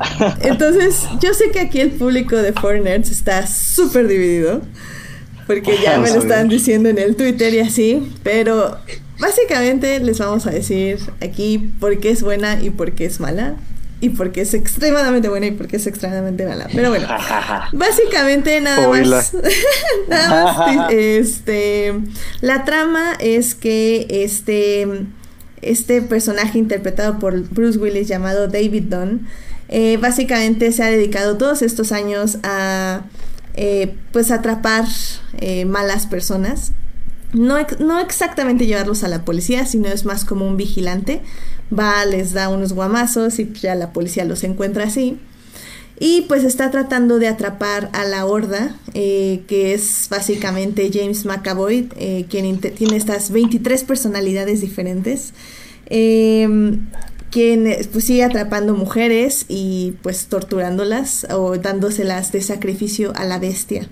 Entonces Bruce Willis está buscando a la horda y lo encuentra en un punto, lo cual nos va a llevar a varios asuntos ahí que se van a eh, tener en la trama donde Sarah Paulson va básicamente a internarlos a todos en un psiquiátrico y está algo raro al inicio, pero bueno, a ver, eh, Melvin, ¿qué te pareció la película? Híjoles, ¿cómo empiezo? Este, ok, tiene, o sea, en general tiene cosas, tiene una idea interesante, muy bien, tiene como muchos elementos interesantes pero creo que eh, a la hora de la ejecución es como muy fallido, ¿no? Como que todo, como que quiere encajar, tiene idea de a dónde quiere ir, pero a la mera hora creo que no está tan bien resuelto todo, ¿no? Entonces, en general se me hizo una película, y por varias razones que igual ya iré diciendo poco a poco, este, tibia, ¿sabes? O sea, uh, como muy X, o sea, a veces, no sé si es porque esperaba mucho, aunque tampoco esperaba mucho, pero siento que tiene muchas cosas fallidas. No sé si quieres que me vaya hablando un poco de eso o esperamos. vamos con lo general y luego ya nos vamos, si quieres, con un poquito más de spoilers. Ok, va. Entonces, lo que sí siento es que este Shyamalan ya está como retomando el camino o sea, como que ya se siente más, un poco más el cine que con el que inició, ¿no? Como que se le olvidó hacer su propio cine y ahorita ya lo está como retomando, ¿no? Como que ahí va, como que ya tiene otra vez este lenguaje que hacía a Shyamalan ser Shyamalan, ¿no? Pero parece que está reaprendiendo todo otra vez, ¿no? Y por eso creo que es fallido en varios aspectos. Ok. Ah, ¿Tú, Alberto? Eh, es, interesante que lo diga Melvin porque hubo algo que me pasó cuando estaba viendo Glass, que fue mm, este feel de que no es una película contemporánea, ¿sabes? Que es una película que, que, por ejemplo, cuando yo vi Split, sí me pareció una película como entre comillas moderna o de esta época. Y al regresar a Glass fue como volver a la época del protegido. Y es algo bien raro porque eh, habla un poco de, de, lo que Shyamalan quería como mostrar con este como universo expandido que, que quiso armar y que habla un poco también de, de, lo que dice Melvin, que es como el retomar su yo, su yo viejo o su yo de, de, hace unos años y dividirse un poco, ¿sabes? Porque de hecho siento a un Shyamalan literalmente como dividido en muchas personalidades, como, como si fuera como si fuera Wonder Crumb y que em, hay algo que me pasó con Glass. Siento que es una película que sobreexplica a la gente que, que, o sea, es como una película que quiere quiere agradar a todo, a todo mundo, tratando como de explicar, si no la habías visto antes, las otras cintas de qué van. Pierde mucho el tiempo ahí, porque de hecho, o sea, yo la verdad incluso, eh, yo no recordaba mucho del protegido. Recapitulando la historia de, del personaje de Bruce Willis, que es este Don, fue como, ok, sí ya me acordé, pero no, no necesito que me lo seas, me seas tan explícito, ¿sabes? Y pierde demasiado tiempo. Literalmente creo que pierde mitad de la película en eso en lo que llega como a, juntar a estos personajes, porque literalmente sí volteé a ver el reloj. Y vi que exactamente la mitad de la película es cuando estamos ya en la secuencia de la entrevista en, el, en, el, en esta casa de, de, psiquiatría. Y que de ahí es cuando la, verdad, em, la verdadera acción empieza a arrancar. Y que para adelante es una película con muchísimas ideas interesantes, muy buenas. Eh, actuaciones, sobre todo la de Macabo y la de. Del personaje de, de Samuel L. Jackson, que es este Mr. Glass, son como las que más me sobresalen. Eh, la verdad es que Bruce Willis está muy desperdiciado, muy a huevo, la neta, se ve muy a huevo, más, más que el personaje, su actuación. O sea, siento que Bruce Willis fue como de, solo quiero retomar mi papel de gloria porque me lo pidió este güey y me cae bien, pero la verdad es que el personaje ni me gusta, pero aquí estoy. Entonces, es eso, pero que la verdad la película avanza, avanza muy bien. Cuando da el giro de tuerca final, es interesante pero siento que se acobarda Shyamalan para, para concretar este universo, ¿sabes? Porque como que sí quiere, pero como que no quiere. Sí. Entonces como de, ah, ya decídete, o sea, si sí si, quiere seguir esto, concrétalo bien. Entonces es como una película entretenida, sobre todo para de su mitad, eh, de su segunda mitad para adelante, una película reiterativa de su primera mitad a la mitad. Digo, bueno, la primera mitad literalmente es reiterativa totalmente, pero sí creo que es una película buena, de hecho es entretenida. O sea, la gente que sí no ha visto ninguna de las cintas, ni Split ni Unbreakable, sí va a encontrar un buen resumen dentro de los personajes que, que nos van a manejar. Pero a los que ya la vieron, pues como por ejemplo yo, sí va a ser como de, y otra vez chutarme la misma historia. Pero bueno, aún así, creo que sí, o sea, yo esperaba una película pésima, como habían estado diciendo, pero es una película regular. Es una película palomera, es una película entretenida. Y es una película que, sobre todo retoma algo que obviamente apela al ñoño más ñoño de todos los ñoños, que es este como, como este concepto de, de poder ser alguien extraordinario en un mundo en, donde no creen en nadie, ¿sabes? Y sobre todo obviamente pues basándolo en este concepto del, del mundo del cómic, que es de lo que se agarra mucho el personaje obviamente de Mr. Glass y Shyamalan también. Así que pues sí, la verdad es que es una película que, que sí tiene sus cosas buenas, pero le pesan creo que más los errores que, que los aciertos. Yo la verdad tenía muchas ganas de ver la película por segunda vez antes de hacer este podcast. Obviamente no pude porque ayer vi la película. Este, pero... ¿Y, ¿Y por qué lo digo? Porque creo que al inicio la razón por la que no me estaba gustando era porque yo le tenía mala fe a la película. Pero no una mala fe como de que ya pensaba que era mala y que iba a ser mala, sino una mala fe de que Shalaman me estaba lavando el cerebro y no me estaba gustando eso. Es decir, me, me estaba funcionando perfectamente. O sea, cuando terminó, fue así como, Jim, lo hiciste, Shalaman, me engañaste por completo, what the fuck. Y es que, la verdad, yo sí creo que la película es un discurso de Shalaman que rompe constantemente la cuarta pared. O sea, es, es como un ensayo que él quería eh, expresar sobre lo que es la concepción del héroe en la gente que, que no es un superhéroe y al mismo tiempo la concepción de los superhéroes sobre sí mismos. Y eso para mí fue así como, wow, está muy cañón. A mí, la película está claramente dividida en tres actos. Eh, el primer acto, como dice un poco Alberto, es un poco de introducir a los personajes, lo cual a mí no me molestó para nada porque es como esa parte de secuela de Unbreakable que todos queríamos ver o que no sabíamos que queríamos ver hasta que hubo secuelas, hasta que llegó Iron Man 2, básicamente, que dijimos, ah, puede haber secuelas de superhéroes. Pero es algo que queríamos ver, que es a este uh, over Overwatch le dicen over no sí, ¿sí? Overwatch. Over, over, no, over, overseen, ¿no? overseen overseen sí overseen eh, con su hijo combatiendo el mal básicamente y no tanto el mal pero el mal común se podría decir eh, la segunda parte es una cosa loquísima que ahorita vamos a hablar ya más a detalle, pero es en el momento en que yo no estaba muy segura de qué quería Shalaman de mí. O sea, era como, me estás escupiendo en la cara, ¿qué, qué me estás haciendo? O sea, ¿por qué me estás haciendo Sí, eso? sí, ¿Por, qué, por qué me estás haciendo dudar de mi propia creencia en la fantasía? O sea, y era, era algo muy cañón. Y la tercera parte es justo la redivi es como que te pone todo lo que tú querías ver porque tú sabes lo que va a pasar, pero al mismo tiempo no lo sabes. Y es, y es tal vez tan rebuscado, pero es a la misma, de la misma manera tan de cómics y tan de superhéroes, que entiendo por qué a mucha gente no le gustó y le pareció como, como un insulto, pero, pero a mí me pareció un, un, un abrazo de Shalaman diciendo, todo lo anterior era porque te quería hacer dudar para que llegaras a este momento y te salieran lágrimas en los ojos y nos abrazáramos juntos por nuestro amor al, a los cómics y a los superhéroes y a la fantasía. Y así como, ¿por qué, Shalaman? ¿Por qué? Entonces sí, esa, esa es básicamente mi opinión de la película. ¡Guau!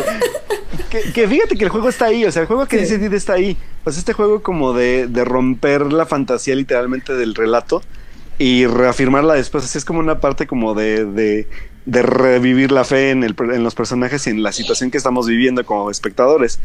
Pero siento que aún así, o sea, porque yo lo sentí, o sea, sí, sí, está ahí. Todo lo que dice está ahí. Solo que siento que Shyamalan es lo que les digo, duda. O sea, hay momentos en los Sí. que duda como de sí se los digo, no se los digo, o se los digo Mucho. así, se los digo así. Es como de, güey, ya, o sea, ya, arriesgate, dilo. O sea, neta, yo dije, ya, dilo. Pero, pero, o sea, sí, esta, es- estas ideas son las que yo digo que son buenas.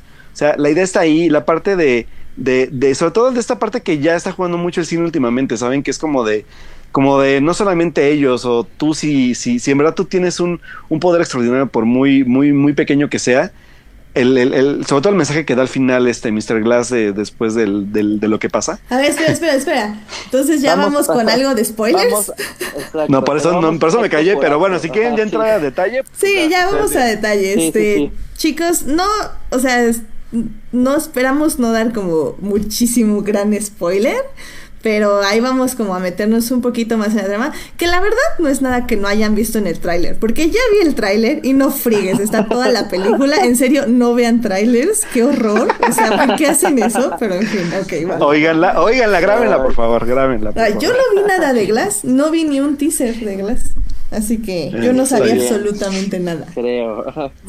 Bueno, muy bien, muy bien. Ok. Entonces, Pues venga, Edith, Pues- a ver. Oh, bueno, no, a ver, nuestro invitado Melvin, hijo pródigo. Sí, Ajá. Melvin. Que Vas, venga ahí, ¿qué, ¿qué qué dijo quieres, qué decir? Yo sé que tienes un breakdown, Melvin, de qué quieres tratar, así Uy, que sí. vas, vas, vas. Voy acto por acto. Bueno, la primera parte. La primera parte me gustó muchísimo porque sí se siente, o sea, atmosféricamente y tanto los personajes y todo, o sea, una continuación tanto de Unbreakable como de Split, ¿no? O sea, empezamos viendo al personaje de Bruce Willis y de McAvoy y, y están como en sus atmósferas, ¿no? O sea, como que sí, sí recuerdas que son como que fueron otras películas y aquí ya se están uniendo y eso me gustó como bastante. Me encantó que este que apareciera otra vez el hijo, ¿no? El mismo actor y todo eso. Entonces como que ya ves todo el paso del tiempo y este y creo que es en este primer acto donde más se luce este Bruce Willis, ¿no? Su personaje, porque sí, como decía Alberto, o sea, en general es un personaje de hueva, ¿no? Y este, que, que creo que ese, ese es uno de los grandes errores, o sea, ok, la película es Glass, pero creo que este el personaje de Bruce Willis, David, creo que se llama, Sí, David. David este, Dunn. David Dunn. ¿verdad? Ajá, David Ajá. Dunn, ajá. Este creo que debió llevar más la película, ¿no? Y este y si quieren lo hablamos ahorita en un poco este cuando lleguemos al final, pero creo que él es el que debió haber dado el mensaje final y no Glass. Este y es y bueno, está- o sea, me- creo que al principio me encantó mucho, me rompió mucho cuando llegó este el person la psiquiatra esta interpretada por Sarah Paulson, este porque llega muy gratuita, ¿no? O sea, como que de repente llega y que lo explican un poco al final, ¿no? Y, este, yo, ok, te lo compras un poco, que tengo un problema también con eso, pero bueno, ese momento es como súper gratuito, es como, bueno, necesitamos reunir a los tres de alguna manera, entonces, ¿qué podemos hacer? Pues mételos al psiquiátrico, ¿no?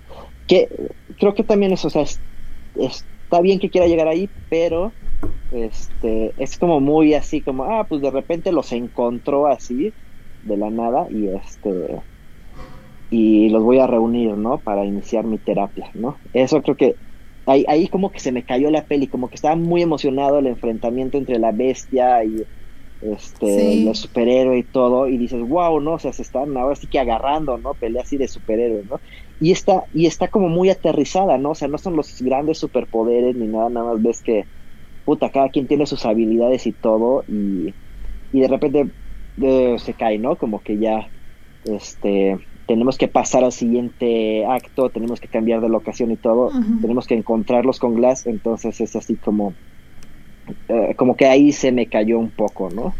Y estoy de Este, acuerdo, o sea, sí estoy de ajá. acuerdo. Porque sobre todo es un golpe muy fuerte porque pasamos justo de lo que dices, esta normalidad de, de superhéroes y de, esta, de este enfrentamiento a una tipa, con todo el respeto a Sarah Paulson, este, que te está diciendo que los superhéroes no existen y que todo está en la cabeza de ellos y que son humanos y que y básicamente ella te empieza a explicar todo científicamente, o sea, diciendo como casi casi no, pues es que es adrenalina y como tú te imaginas que tienes poderes, pues obviamente tu cuerpo trata de responder a ello, pero no es eso, nada, tuviste como una fuerza. O, ah, es que los barrotes que doblaste, pues es que ya estaban viejos. Es que la bala que detuviste. O la ah, escopeta, sí. Ajá, estaba vieja, entonces pues ya no fue efectiva. Y, y yo en ese momento fue el que, fue el que me sentí así como. No, no, no, no, no, no, no, no, ¿por qué? ¿Por qué? Porque literalmente era como, como les digo, como si Shalaman te estuviera escupiendo en la cara, como los superhéroes no son reales, son un invento de tu imaginación y, qué triste y patético de tu parte. sí, y sabes, creo que, o sea, funciona. A mí, no sé, creo que sí me enojó un poco esa parte. sí, o sea, sí, porque es un ataque, ¿no? Este, pero también, más bien, también me enfoca, porque lo que decía la doctora era así como, wow, no, pues sí, ¿no? O sea, cuando estás en mucho estrés, pues te sale la fuerza, ¿no? Y quizás como que todo es todo lo que, como dice, los barrotes, las balas y todo fue el trip que se armaron, ¿no? Que está, o sea, ese mensaje como que está bien cabrón. Pero también dije, bueno, pero a ver, David ya lleva como, ¿qué son? 18 años haciendo, siendo súper fuerte. Así es. Y de repente se le olvidó que era fuerte y se empezó a comprar en una sesión nada más lo de la doctora. Ahí como que, no sé, se me cayeron los personajes, ¿no?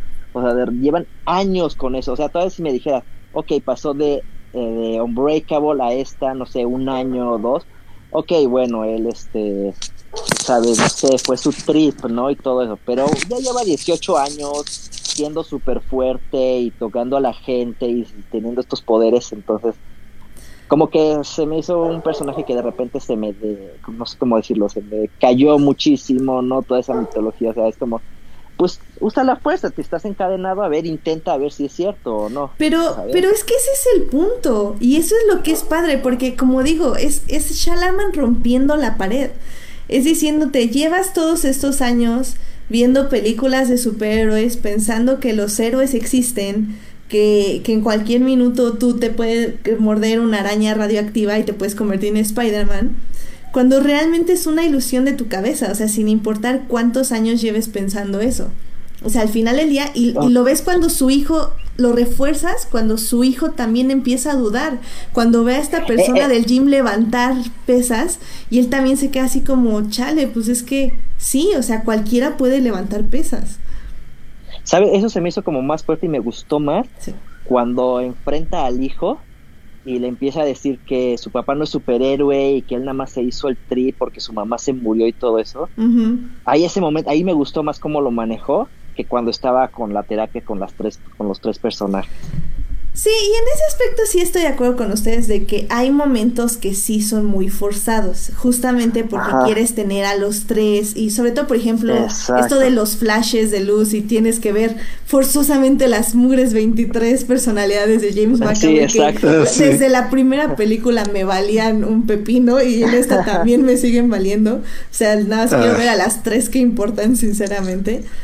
Pero pero hijo, aún así, esta sensación que te daba todo ese momento en el psiquiátrico de, de no, es que no son superhéroes, es que ustedes no valen, es que ustedes, así como, no, por favor, detente, Shalama, detente, ¿por qué me haces esto? Está fuerte, pero no sé, me hubiera gustado ahí, no sé si Alberto también es uno de los momentos que pensaba, donde creo que se contuvo Shyamalan, ¿no? No se fue al extremo de destruirlos completamente. Exacto. Creo que al final le, faltó y se queda como en un momento de duda y no sé, a mí me hubiera gustado más que de plano hubieran dicho no, no somos superhéroes y hubiera dado más razones de decir este todo es una farsa. Sí, es que ese es, el cómo juega y el y, obviamente sé que es para despistarte como espectador, pero sí es como de ah, es que como, o sea, decídete al final de cuentas, ¿no? Y digo, la, parte de, de, de, lo que les estaba diciendo de, de, este discurso, que sí es lo que me gusta, que es como, es un discurso que se ha venido como tomando en Hollywood de, de ser, o sea, hacer lo que, lo que, lo que quieres ser mientras, o sea, tengas la aptitud para hacerlo y que no te hagan dudar, que es lo que dice Edith al final de cuentas, ¿no? ese mensaje está ahí pero el problema tiene que ver mucho con, con eso. Y sabes que también lo, lo, gratuito que suele ser la película, como dices tú, tanto en ese aspecto de la reunión de ellos, como de los personajes secundarios, sobre todo el de Anna Taylor Joy, es como, ah, ella que hace aquí si no está aportando nada, la verdad. Pues es que la tenían que regresar, la tenían que traer de regreso porque ella es la que la vulnerabilidad de la es que aparte, y es que aparte está súper, súper mal manejado la parte. O sea, la parte del, del- de este síndrome de Estocolmo está súper raramente manejada, ¿sabes? Eh, Sí, eso o sea- sí estoy de acuerdo. Sí, es como de, ¿what? Ajá. Porque de hecho alguien le pregunta, ¿no?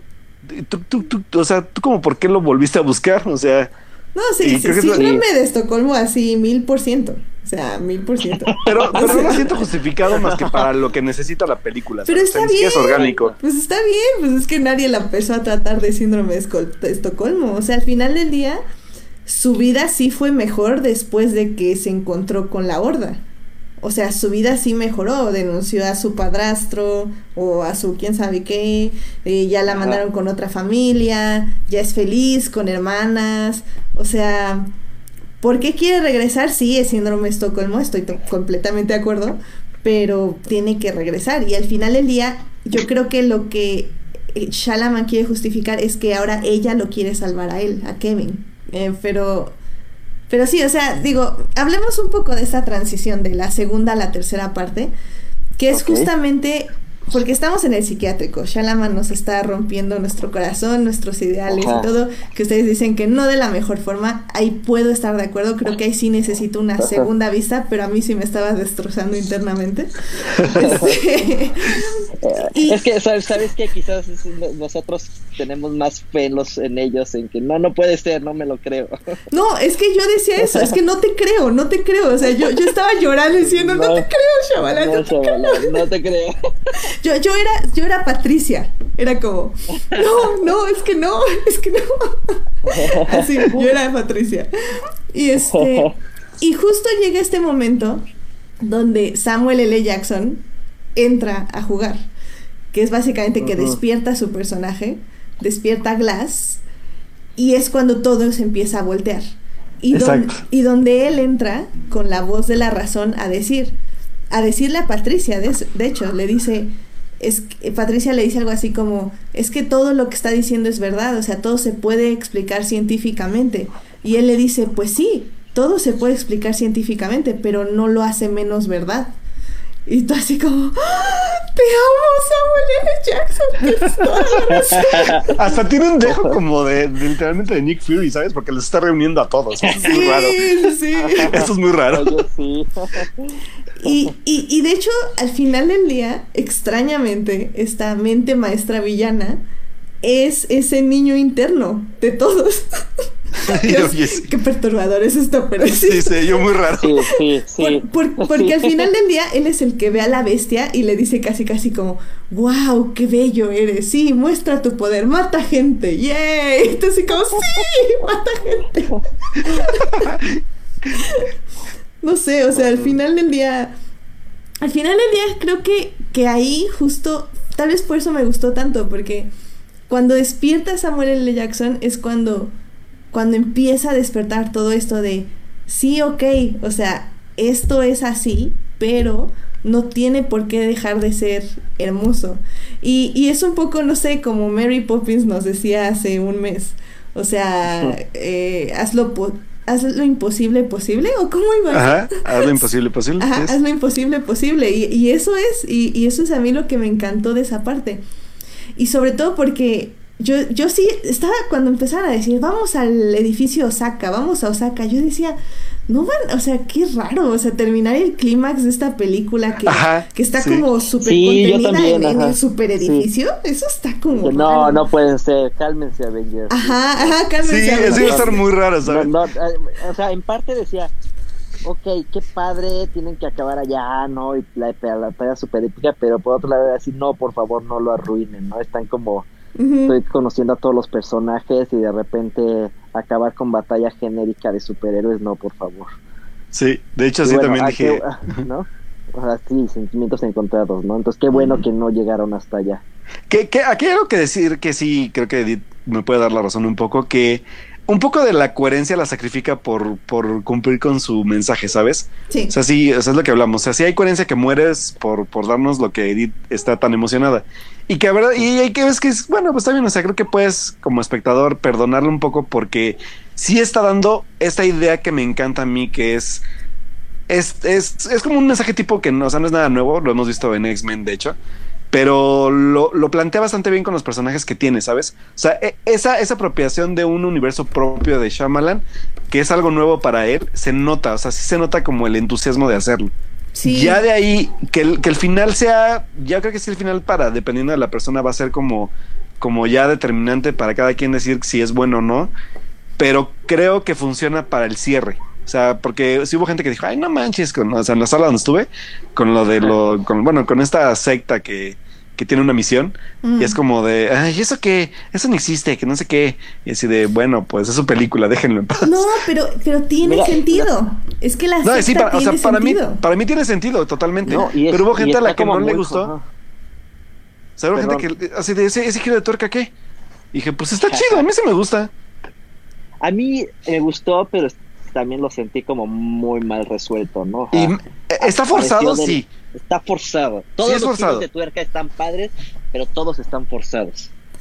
Sí, pero. o sea, es así pero- como, oh, estuvimos en el mismo tren, ¿no? Así como, Ah, y ya ay, No, no, minutos- eh, eso sí está padre. Eso sí está padre. Ese es el típico. eso sí no me es que ese es el típico giro de cómic. Y eso es lo que me encantó. Sí, es que es, es, muy como. de- claro, es como la historia de origen de todos se conocen desde el principio, ¿no? O sea, Exacto. está padre. Eh, o sea, sí. es Lex Luthor y. Superman O sea, se la, se la amigos. compré, pero, pero dije, ah, no lo pero es que, ¿sabes sé. qué? Eh, A mí mi problema con eso es que como que Glass lo supo y de repente no importaba que Glass lo supiera o no, fue así como, oh, así que yo los creé, ah, soy un genio, ¿no? Como que me faltó más desarrollo con eso, ¿no? O sea, lo, lo plantean como a la mitad de que el hijo descubre esto y Glass también y se queda como pensando, pero no tiene como gran impacto en la trama, me hubiera gustado como que fuera más poco No. a poco o que tuviera un mayor impacto. Porque aparte, para mí. aparte, solo dos personas saben ese giro de tuerca y su descubrimiento es como de, ah, no, son tres, de hecho son tres. Y es como de, ¿Sí? ah, como el- la revelación novelera, pero algo va a pasar, pero tú no lo sabes. No, pero. pero Ajá, es y que- al final es así como, ¿qué creen, no? No Sí, sé. ajá, exacto. Pero Tan, es, tan, que, pero es que lo tienen que ver desde, desde el punto de vista de una revelación divina. O sea, Mr. Glass, desde un inicio, o sea, desde el protegido, él se cree una, un personaje divino por haber descubierto a David, por A él David, haberlo creado, por Ajá. haberlo eh, como formado en cierta forma. Entonces el hecho Claro. de que este descubrimiento azaroso, eh, de que él también creó a su contraparte, a la contraparte de David, lo hace a él verse más como un dios, que es finalmente lo que pasa con todas las ma- mentes maestras de los cómics, que, que su goal ya no es tanto eh, destruir al, al héroe, sino ser más que el héroe, o sea, ser como, como regir el destino del héroe que es algo que se ve muy seguido en los cómics. Y eso es a mí lo que me encanta, porque sí, tal vez se siente como azaroso, pero lo tienen que ver desde el punto de vista de Glass, que al final del día es por eso que a mí sí me gusta que el título de la película sea Glass, porque él estuvo formando todo esto y al final él es el que va a formar a todos los siguientes superhéroes del universo. Bueno, no del universo, del mundo, del planeta. Tierra gracias a todo lo que planeó y que, que tuvo este diseño para mostrarle al mundo que pueden ser más que ellos mismos o, o son más de lo que se imaginan. Sí, sí, sí. O sea, ese, ese, ese mensaje totalmente lo compro. No, y, No, y está padre. Ajá. Sí, sí. ajá. no, y a mí me gusta también. Sí, no, y a mí me gusta también lo de la asociación, que sí, sí, sí, sí, entiendo por qué les parece como que les tomaron el pelo, pero, bueno, ustedes no, pero a gente así normal. Pero entiéndalo como desde este punto de vista. O sea, el, la, la asociación es justamente estos humanos xenofóbicos, estos humanos eh, que justamente saben que van a perder, que van a perder en una lucha por la evolución. Literalmente X-Men. ¡wow! Es lo que te digo. Ajá. Entonces Sí. crean a los centinelas, o sea, ellos son los centinelas, las personas que traquean a mutantes y los matan antes, pero bueno, estos los matan antes de que eh, los mismos mutantes sepan que tienen poder. En este caso, gente con superhéroes. Entonces, eso a mí también me gusta un montón, porque eso quiere decir que la humanidad siempre ha sido capaz de tener más habilidades. Nada más que están estos malditos hijos del mal envidiosos que no quieren ver eso. Y pues qué malditos. Que como enemigo, como enemigo funcionan muy bien. De Exactamente. nuevo, creo que está mal resuelto porque hasta el final es cuando los descubrimos, no sé, hubiera, digo, con que hubieran ponido este símbolo en toda la película es como que te empieza a intrigar y dices qué onda y al final sabes que es la Sí, sí, sí. organización. Pero entra, entra me- demasiado abrupto, ¿sabes? Es que sí, es así como de repente vemos el símbolo y te pones a pensar, ya lo he visto otra vez, apareció en las otras pelis y dices, pues no, y luego es así como, ah, toma mi mano y te voy a explicar todo, ¿no? Y es como, ok, está padre, pero vas muy rápido, ¿no? O sea, y no me contaste Así nada es. y ahora quiero una secuela para ver qué onda. Sí, Y, se acuerda. Exacto. Pero, fíjate, me parece interesante como este mensaje de, como de, no sé, de matar la fantasía o algo así, ¿no? O sea, este, y del temor de que, de que se vuelva esto como, como lo dice, este, escalation, ¿no? O sea, si empieza a haber héroes, pues entonces van a empezar a haber villanos, ¿no? Y cosas así, ¿no? Entonces, que digo, es un poco la premisa de lo que pasa en Batman, ¿no? O sea, nada nuevo, no Sí, está sí. descubriendo nada Shyamalan, pero a mí me parece eso interesante, ¿no? Porque entonces están como, o sea, preocupados de que la humanidad se quede como en este coma, ¿no? O sea, para que no pase nada así, superhéroes, villanos, todo eso, ¿no? Entonces su propósito me gustó, pero sí siento que están aburridos y están como todos tetos y, y luego no sé por qué tienen que reunirse en un restaurante así y esperar a que se vaya la gente, ¿no? Es, está como Ah, bien pero raro. es que, eso, es que es ¿no? el típica asociación del mal. o Es lo típico, sí, sí, sí, es la típica, ya sé, es como el cliché, ¿no? O sea, Sí, es que literalmente, ah, ¿no? es, es que más bien Glass es todos los clichés del superhéroe Sí, sí, sí. licuados en una fantasía del director que ama los cómics, ¿sabes? Pero es que eso es lo que claro, me gusta. Estás haciendo un análisis sobre superhéroes, obviamente usando todos los clichés de, de, de cómics. Y eso está Claro. padrísimo. A mí, es que a mí, a mí me voló la cabeza, fue increíble. Ajá. O sea, sí, sí, sí lo disfruté, ¿no? O sea, Así cuando apareció la Legión del Mal fue así como, Sí, sí, sí. wow, ¿no? Así dije, ay, no manches, claro, tenía que aparecer, ¿no? Pero sí dije, ay, pero piénsale un poquito más, Shyamalan, sorpréndeme un poquito más. Sí, la No, a mí, a mí me sorprendió. O sea, bueno, no, sorprender no es la palabra, es que es que a mí sí me llegó el mensaje, o sea, tal vez sí, o sea, sí entiendo que hay partes que pudieron ser mejor ejecutadas, pero, pero creo que está perfecto, porque es eso, es, es literalmente creo que sí es una película que está rompiendo continuamente la cuarta pared. Entonces solo funciona si tú estás dispuesto a platicar con Shalaman mientras ves la película. Es, es como un experimento raro, o sea, eso es lo que creo que es, o sea, no es una Sí, película común, obviamente. Me recordó mucho a, a, a- ahí está, Lady in the Water. Ay, no, no la he Este, visto, ¿tú crees? Ok, Ajá. mi, creo que está fallida, pero juega con, e- o sea, creo que es el- la primera peli donde juega con este concepto, ¿no? De rompe con la cuarta pared. La premisa es un poco como es un cuento de, estás escribiendo un cuento de fantasía, pero estás hablando con el autor y el autor te explica, ¿no? Hay un momento en el que dice, ah, sí, esta es la parte en donde yo como el extra voy a morir a manos del monstruo y el monstruo se lo come, o sea, cosas así, ¿no? Bien locas. Y creo que aquí está bien, mejor logrado, ¿no? Retomó esa idea de, de adaptar como, pues esto de la cultura popular, los cómics, contártelo, y creo que sí funciona en esta, ¿no? Creo que ya hay un aprendizaje de Shyamalan en cuanto a eso. Qué bonito. Ahora, nada más, este, hablando nada más del mensaje final, este, a mí me llegó, o sea, es como muy bonito porque pues es como que juega con esto de tú puedes, ¿no? Así como no dejes que nadie este te rompa los sueños, todos somos especiales, todo Qué eso. bonito. No está muy bonito. Pero lo que no me gustó es que me lo dijera el villano. ¿Sabes? El Pues, villano que mató a quién sabe cuántas personas y todo Ey. por un capricho, ¿no? O sea, te lo está diciendo un terrorista, te está diciendo el mensaje final un terrorista y tú se lo compras, ¿no? pues, Entonces, por Eso está muy raro. Eso es muy raro. Yo creo que David Dunn fue el que debió haber, como el héroe, haberme dicho ese mensaje. ¿Sabes qué? Que, que lo peor es que el personaje, como dices tú, de David Dunn se super diluye en, el- en toda la película, ¿eh? Entre lo que te digo que es de hueva y entre que creo que Shyamalan no supo darle el peso porque quiso darle mejor el peso a Glass.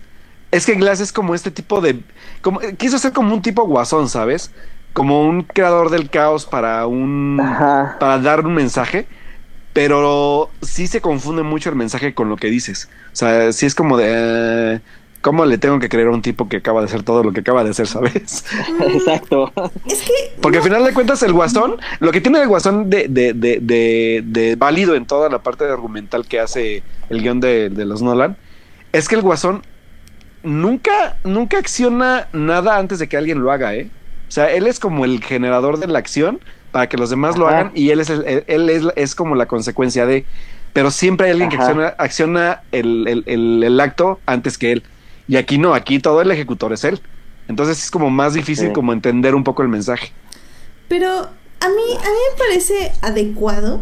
Digo, entiendo que es el villano y entiendo que sí, nos gustaría más que el héroe nos explicara, pero al final del día creo que siempre el villano está más consciente de las consecuencias de su alrededor que el héroe. O sea, el héroe actúa por acciones del villano. Y eso es lo que pasa aquí. O sea, al final del día, Glass es el único que durante toda la película estuvo consciente de lo que iba a pasar, de lo que iba a suceder. De hecho, te dan a entender que él ya sabía sobre esta organización secreta. Entonces, eh, creo O no, eh, no sé. Pero ahorita si quieres discuto eso. Yo creo que no. yo, yo creo Sí, que no sí. más. No, yo digo que no, porque más bien fue como una contracción a, al- al- al- a lo que la- al, al, al simplemente el hecho de revelarlo.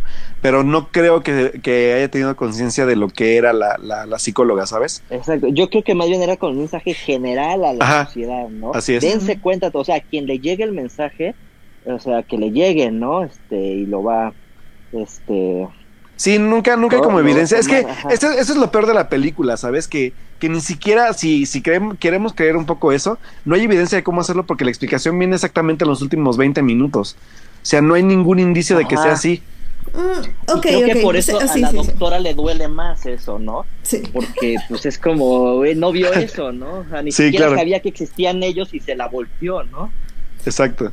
Sí, eh, ok, sí, o sea, les puedo dar ese punto, estoy, estoy de acuerdo, sí, no hay una evidencia, como digo, tengo, tendría que volver a verla para inventarles ahí algo, pero creo que sí no hay. Eh, aún así, creo que sí es adecuado que el villano nos entregue esta idea, porque al final del día, o sea, David Toon, bueno, este, el protegido de este cuate, este, David, eh, él, él ni siquiera, él no quería la atención, él no quería ser parte del público, él actuaba como un vigilante, o sea, oculto, sin revelar su identidad, etc. O sea, él no era Superman que iba y, y levantaba un avión o no sé. Y también este caso era de la horda, o sea, la horda actuaba igual como un villano en las cloacas, este, matando también este, indigentes, etc. La idea de ser, ex- de exponer, es justamente de Glass. O sea, Glass es el que quiere que todo el mundo vea que los cómics son reales, que los héroes son reales, que los villanos son reales.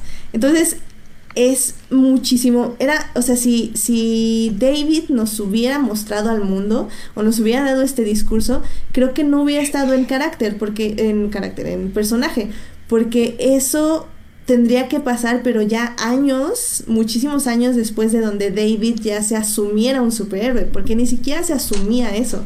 Él era nada más una persona que iba a arreglar cositas, así que no, justamente no se había enfrent- enfrentado a un némesis con que lo hiciera revelar sus, eh, sus habilidades eh, más fuertes, que es lo, justo lo que dice Glass, es que nunca te enfrentaste a un cuate que realmente te hiciera eh, mostrar tus habilidades verdaderas. Entonces, Y eso tiene muchísimo sentido. Entonces, para mí tiene mucho sentido que Glass entregue este discurso porque él es, el, es lo que quería. Él, ninguno de los otros personajes quería esto más que Glass. ¿qué, qué, qué ojo a lo que decimos Melvin y yo? No es que, no es que el mensaje sea malo y que lo entregue él, porque obviamente No, no, tiene no, no. sus motivaciones. Sí, no, no. Pero el, el, el, el, el, el qué tipo de personaje es, sí como que te pone a dudar un poco de pero tanto debes que hacerle caso. que- exacto. Ajá. O sea, él, él, él con su mensaje está diciendo, o sea, él con su mensaje está creando héroes y villanos, ¿no? Y Claro. parece que todo va a estar feliz y de hecho esa última escena es así como, los tres sidekicks agarrados de la mano y siendo felices, es así como, no, no Sí. tanto, o no, no, ¿sabes? Sí. Eh, Creo que este fue mi problema, o sea, el mensaje estuvo bien, ok, es su plan malvado de, de, de no sé, es muy como magneto, ¿no? Ajá, es que es magneto. Ajá. Ajá, exacto. Pero, pero mi problema fue el final, final, la última imagen, mientras está la voz en off de Glass, son estos, estos tres personajes felices. Y es así como, no, a ver, wow, ¿no? Era. hizo Eh, mira. todo, mató, hizo una misión suicida, se descarriló un tren y todo. A ver, no. Mira, que, que eso sí, lo único que le puedes criticar es a la madre de Glass. O sea, esa, esa señora sí está súper mal de la cabeza. o sea. Sí, sí, sí, sí la O sea, es como, fue- fue- ay, fue mijito, nada más descarriló un tren y mató una gente llena, digo, un edificio llena de gente. No importa, Ajá. bebé. Entonces, como, ay, cálmese, señora. No, No, a ver, señora, no. no, señora, eso está mal, eso está quién mal. es su hijo. Ajá. Está este, es este mensaje de no importa lo que los hijos hagan, siempre los vamos a querer. Exacto. O sea, Sí, eso, eso sí soy lo único que sí digo, no señora, usted está mal. Usted tiene otro tipo de síndrome de Estocolmo que está muy cañón. muy caro. Sí, Exacto. exacto. El síndrome de Estocolmo aquí está con todo. Menos en Sarah Paulson. Menos en Sarah Paulson. Sarah Paulson lo hizo súper bien porque me hizo odiarla toda la mitad de la película. Entonces, súper bien, Sarah Paulson. Te amo. y te odio. Ay, no, bueno. Ay, chicos. No, pues no. Pues sí estuvo cañón, ¿eh? Sí estuvo cañón. Me gustó mucho. Sí. La voy a volver a ver, obviamente. Otras cinco Vale la pena, vale la pena verla. O sea, sí, sí, creo que da buena discusión y tiene, como digo, tiene buenas ideas. La verdad es que no me, no, solo se me hizo tedioso al inicio porque fue como recapitular un poco la historia de los personajes principales, Sí, pero avanza bien. O sea, avanza bien, o sea, Ajá. creo que tiene buenas ideas, tiene igual, igual secuencias bastante interesantes y pues da buen debate al final, ¿sabes? Porque apresurado o no, o eh, un poco incoherente o no, creo que el, el mensaje que quiere dar Shyamalan sobre, sobre la, la fantasía y la realidad, ¿sabes? Que es como este debate, como de si se puede o no se puede ser lo que quiere ser, es como bastante válido y me gustó eso, eso fue lo que más me gustó. Sí, sí. Véanla. Véanla, chicos, y ármense de su propio juicio. Sí. Sí, no, la verdad es que no es para nada la película, la porquería que estaban diciendo. Creo que tiene No, cosas no, muy, muy, muy interesantes. Para- creo que he visto peores películas, incluso el año pasado vi peores películas O que sea, eso. si le inventaron todo un subtexto romántico a Venom, no veo por qué les tiene que desagradar Glass. O sea, Bueno, Tu- Tumblr, Tumblr ya me está haciendo dudar seriamente de qué película vi. Porque en Tumblr yo veo una cosa romántica cañón que digo, wow, esa peli se ve increíble. ¿Dónde la veo? O sea, ¿por qué no ven? O sea, si les gustó Venom, no me pueden decir que no les gustó Glass. O sea, punto. no, no, no. Glass es muy superior a Venom. Sí, o sea. O Por favor. por favor. Ah, y ese, sí, qué, qué bueno que sacas esto. O sea, creo que también el fuerte, aunque tiene, hay muchas cosas fallidas, yo creo, eh, pero Glass siento que abre la puerta para un tipo de cine de superhéroes independiente. ¿Mm? Sí, y aparte, puede, y aparte porque ¿sabes? hay que. Sí, hay- hay otro hay- tipo de pelis. ajá, porque aparte que decirlo que es una película que fue de muy pocos recursos para producirse, ¿eh? entonces creo que costó 90 millones de dólares. Mm, pues, Mm, no sé, no, no, O sea, son- 20, son- eh, algo así, ¿no? No, sí es menos, ¿no? Según yo, pero sí, es muy poco. ajá. El chiste es que ya lo recuperó y ya lo dobló, creo. Entonces. Sí, ya, creo que ya, no, más Sí. bien, ahorita ha recuperado 90 mil de los, o sea, ahorita lleva 90 mil recuperados en su primer fin y sí costó como 20. Sí, O sea, ya- costó ya recuperó 20 un y lleva chingo, 95 recuperados. Ajá. Mira, nada más. Sí. O sea, O sea, Y- ya, y ya, ya ganó. En el extranjero, eh, sobre todo, no tanto en Estados Unidos, sino a nivel internacional es donde estás recuperando más. sí. Sea, Pues sí, ya, ya, o sea, si querían buscarle que fue un fracaso en taquilla, lo siento decirles, pero no. No lo va a hacer. No. yay. Y seguramente sí, vamos a tener una secuela, seguramente. Yes. Bueno, no Dice estoy segura no, si quiero, pero- pero... Sí, yo no, no quisiera una No secuela. Yo no la quiero, No, pero no, pues no. posiblemente Shyamalan se va a engolosinar y va a decir que sí. Ah, Sí, ¿verdad? Sí, la neta es que sí. es- yo sí, estoy de acuerdo, sí. eh, pero no, yo creo que ya está bien. O sea, creo que cierra muy bien su discurso sobre superhéroes y sobre villanos. Y Pues esperemos- ya. Bye. Esperemos que ahí se quede. Sí, sí, creo que está bien, que siga haciendo otras cosas. va. como arbolito. El sexto sentido así. 2. Va por buen camino. o Yo sí, o la esperaba, yo sí secuela. esperaba ese twist eh, al final, que apareciera él y es otro de los superhéroes. Ah, No sé, dije. muy bien. Hubiera estado chido porque el cameo está padre. A mí me gustó el cameo. Sí, el cameo está chido. Y de hecho, es, de hecho sí es congruente porque el cameo que hizo en El Protegido sí era de un chavito Ah, que está. está cateando este Bruce Willis. Ah, sí, da cierto. continuidad a eso, está cool. Ajá, sí, eso está chido. Ah, ¿Qué onda? Continuidad, Bueno. chalamar. Bueno, pues yo, yo, yo espero que nunca en la vida se le ocurra hacer la secuela de The Last Airbender, por favor, ya con eso. No, no, no, No, ya, esa nunca esa se la dan. no. No, ese es un hecho. No te preocupes. favor. Yo no me preocuparía Por por, favor. ello. Sí, por favor. Ay, qué cosas, muchachos. Pero sí, la verdad es que como les decimos, véanla. Ahora sí que, como decimos siempre, generen su propio criterio. No se vayan con lo que dice la crítica y lo que dicen los fans. Ustedes tienen la última palabra de lo que ven. Pero es muy bonito discutirlo con, con, con, los demás tuiteros y demás gente. Porque salen ese tipo de conversaciones muy chidas, la neta. Sí. Bueno, pues yo creo que ya con esto acabamos porque ya se nos alargó un poquito el programa. Eh, rápidamente, ya no voy a la- dar la crítica, pero vean Black KK Craze Clansman, el infiltrado del Ku Klux Klan. The Black Clansman. Está muy fuerte, está divertida. Eh, Véanla, estuvo en pocos cines y pues la discutimos la próxima semana. Eh, Va que va. Pero vale mucho la pena y, va muy fuerte. Bueno, yo espero que vaya fuerte para los Oscars o al menos esté nominada. Entonces, véanla y la discutimos la próxima semana, chicos. Vientos. Muy bien. Bueno, pues Melvin, muchísimas gracias por acompañarnos, aunque sea un Gracias ratito. Qué bonita conversación sobre Glass. Sí, qué bueno Sí, que volviste. Vuelve más seguido, por favor. Voy a volver más seguido. Ya, ya que me estoy acomodando.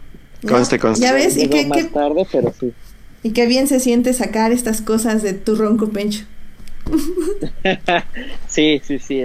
Y, solo, y solo recordar o hacer el, el gran y bonito recordatorio de que hace un año nos volvimos a reencontrar los For Nerds en México y espero que se vuelva a repetir muy pronto porque ya los extraño. ¿no? Ya hace falta. Sí, Ya, ya- según que ellos, según ellos quieren venir ir a. Puebla. Créanles, Vamos créanles, vamos a ir. Lo estamos diciendo en vivo. créanles, So, créanles. vámonos a Puebla. Vámonos Bueno, acá los recibo con, con, con muchas semitas y demás. Nada más tenemos que conseguir un galón o dos de gasolina, pero vamos. No, por favor, no se me vayan a incendiar, por favor. No, no, no, no. Mal chiste, lo siento, ya me voy Sí, a callar. yo así como, mm, no, Alberto, no. Em, sí, sigamos. Tú- tú son, este, gracias tú por son. acompañarnos, Melvin. Qué amable. Bueno, esperamos tenerte más seguido aquí en el programa, ¿eh? Gracias, sí, voy a venir ya más seguido. Conste. Mm, También, ah, bueno, más bien, Melvin, ¿dónde te podemos encontrar? ¿Dónde te pueden leer? Twitter e Instagram. Este, ya cambié mi nombre, ahora es Melbo188. Entonces ahí estoy. Yay. Muy bien. Mm, Alberto, ¿dónde te pueden encontrar nuestros escuchas? Pues muchachos, a mí me pueden encontrar en mi Twitter como Alberto Molina con doble O y en mi Instagram como Alberto-Molina también con doble O. Y pues bueno, ahí he estado toda esta semana, estoy publicando todas mis mini reseñas de, de este, de toda la, toda la cantidad de películas que pude ver. Después de un año pasado donde casi no podía ver nada en la semana, pero ahora sí me, exageré. Pero espero seguir así, la verdad es que ya estoy como agarrando el ritmo a través del cine. Así que pues bueno, ya, ya estoy igual re- reagarrando el ritmo con reseñas. Eh, va a salir de hecho un especial que escribí para una revista ahí en Hidalgo, que igual se espero compartírselas en este eh, ahí en mis redes sociales sobre el estreno, el próximo estreno de Cómo entrenar a tu dragón 3 y pues algunas otras cosas más que ya les iré publicando ahí y pues obviamente pues la discusión está abierta para para también si ven algún tipo de película, serie o escuchan música o algo nuevo, pues ahí estamos también pues platicando y tuiteando de todo lo que ustedes quieran y dar opiniones, comentarios, quejas, sugerencias, todo eso. Y a mí me pueden encontrar en HT Idea, donde pues igual estoy publicando ya un poquito más seguido sobre lo que veo y espero ya retomar mis series esta semana y así, entonces pues ahí andamos en Twitter, cualquier cosa que necesiten o tengan duda o quieran preguntar, ahí andamos. Eh, Yay. bueno, Pues, Pues muchas gracias a quienes nos acompañaron en vivo. Estuvo Julián García, Edgar Pérez, Uriel Botello. eh, también estuvo Carlos Ochoa y un ratito nos estuvo acompañando porque tiene mucho trabajo. Pero pues, pues ahí anda, que es lo importante. Entonces, muchísimas gracias por escucharnos. También muchas gracias a quienes nos oyen durante la semana en Hearties, Spotify y en iTunes. Recuerden que este programa estará disponible ahí a partir del miércoles en la noche. El próximo lunes a las 9.30 de la noche, probablemente Alberto estará hablando de cómo entrenar a tu dragón 3. Sí. Tendremos que conseguir a alguien para que hable con él de eso.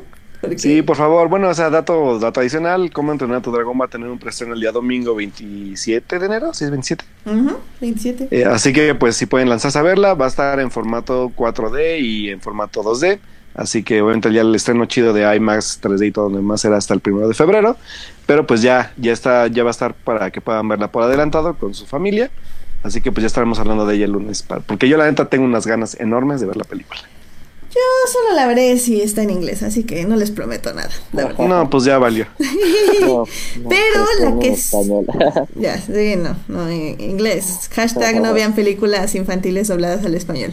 Ahí ¡Ja! vas. Ahí vas. La que seguramente sí voy a estar hablando, aparte de El infiltrado del Ku Klux Klan, va a ser la de La Mula, la película más Uh, reciente sí. de Clint Eastwood. Oh, sí. Entonces, Sí, también yo voy a ver la mula. Ahí, ahí vamos viendo esa para que hablemos de ella y un poco del cine de Clint Eastwood, ¿por qué no? Que también es complicado. Hmm. ¿Cuántos años tiene Jacqueline Eastwood? ¿88? Oh, quién sabe, pero seguro sí. No, ¿sabes por qué? Porque estaba leyendo que, que de recaudación que está teniendo la película en Estados Unidos, porque ya se estrenó allá, es la película con más recaudación de, una, de un actor de más de esa edad, ¿sabes? Eso es, eso es, o sea, es un fun fact, pero es interesante. A ver, 70, 88. Sí. Sí, 88, fíjate. Wow. Y sigue siendo, sí, o sea, sigue siendo referente de taquilla, eso es un dato importante. Sí. Así que, pues hay que tomarlo en cuenta porque Clint Eastwood sigue siendo, o sea, tiene nombre de peso y pues sus películas siguen siendo favoritas de muchas personas. Así que es, es relevante hablar de ella. Así que vamos a ver la mula porque sí, sí, sí se antoja bastante. Ok. Pues muy bien, pues entonces eso es todo por el programa. Que tengan una linda noche, un gran fin de semana, cuídense mucho. Gracias chicos, nos vemos la próxima semana. Melvin, regresa pronto, te queremos. Regreso pronto. Melvin vuelve a casa. Bye. Ya me voy a Bye. regresar. Bye. Bye. Bye.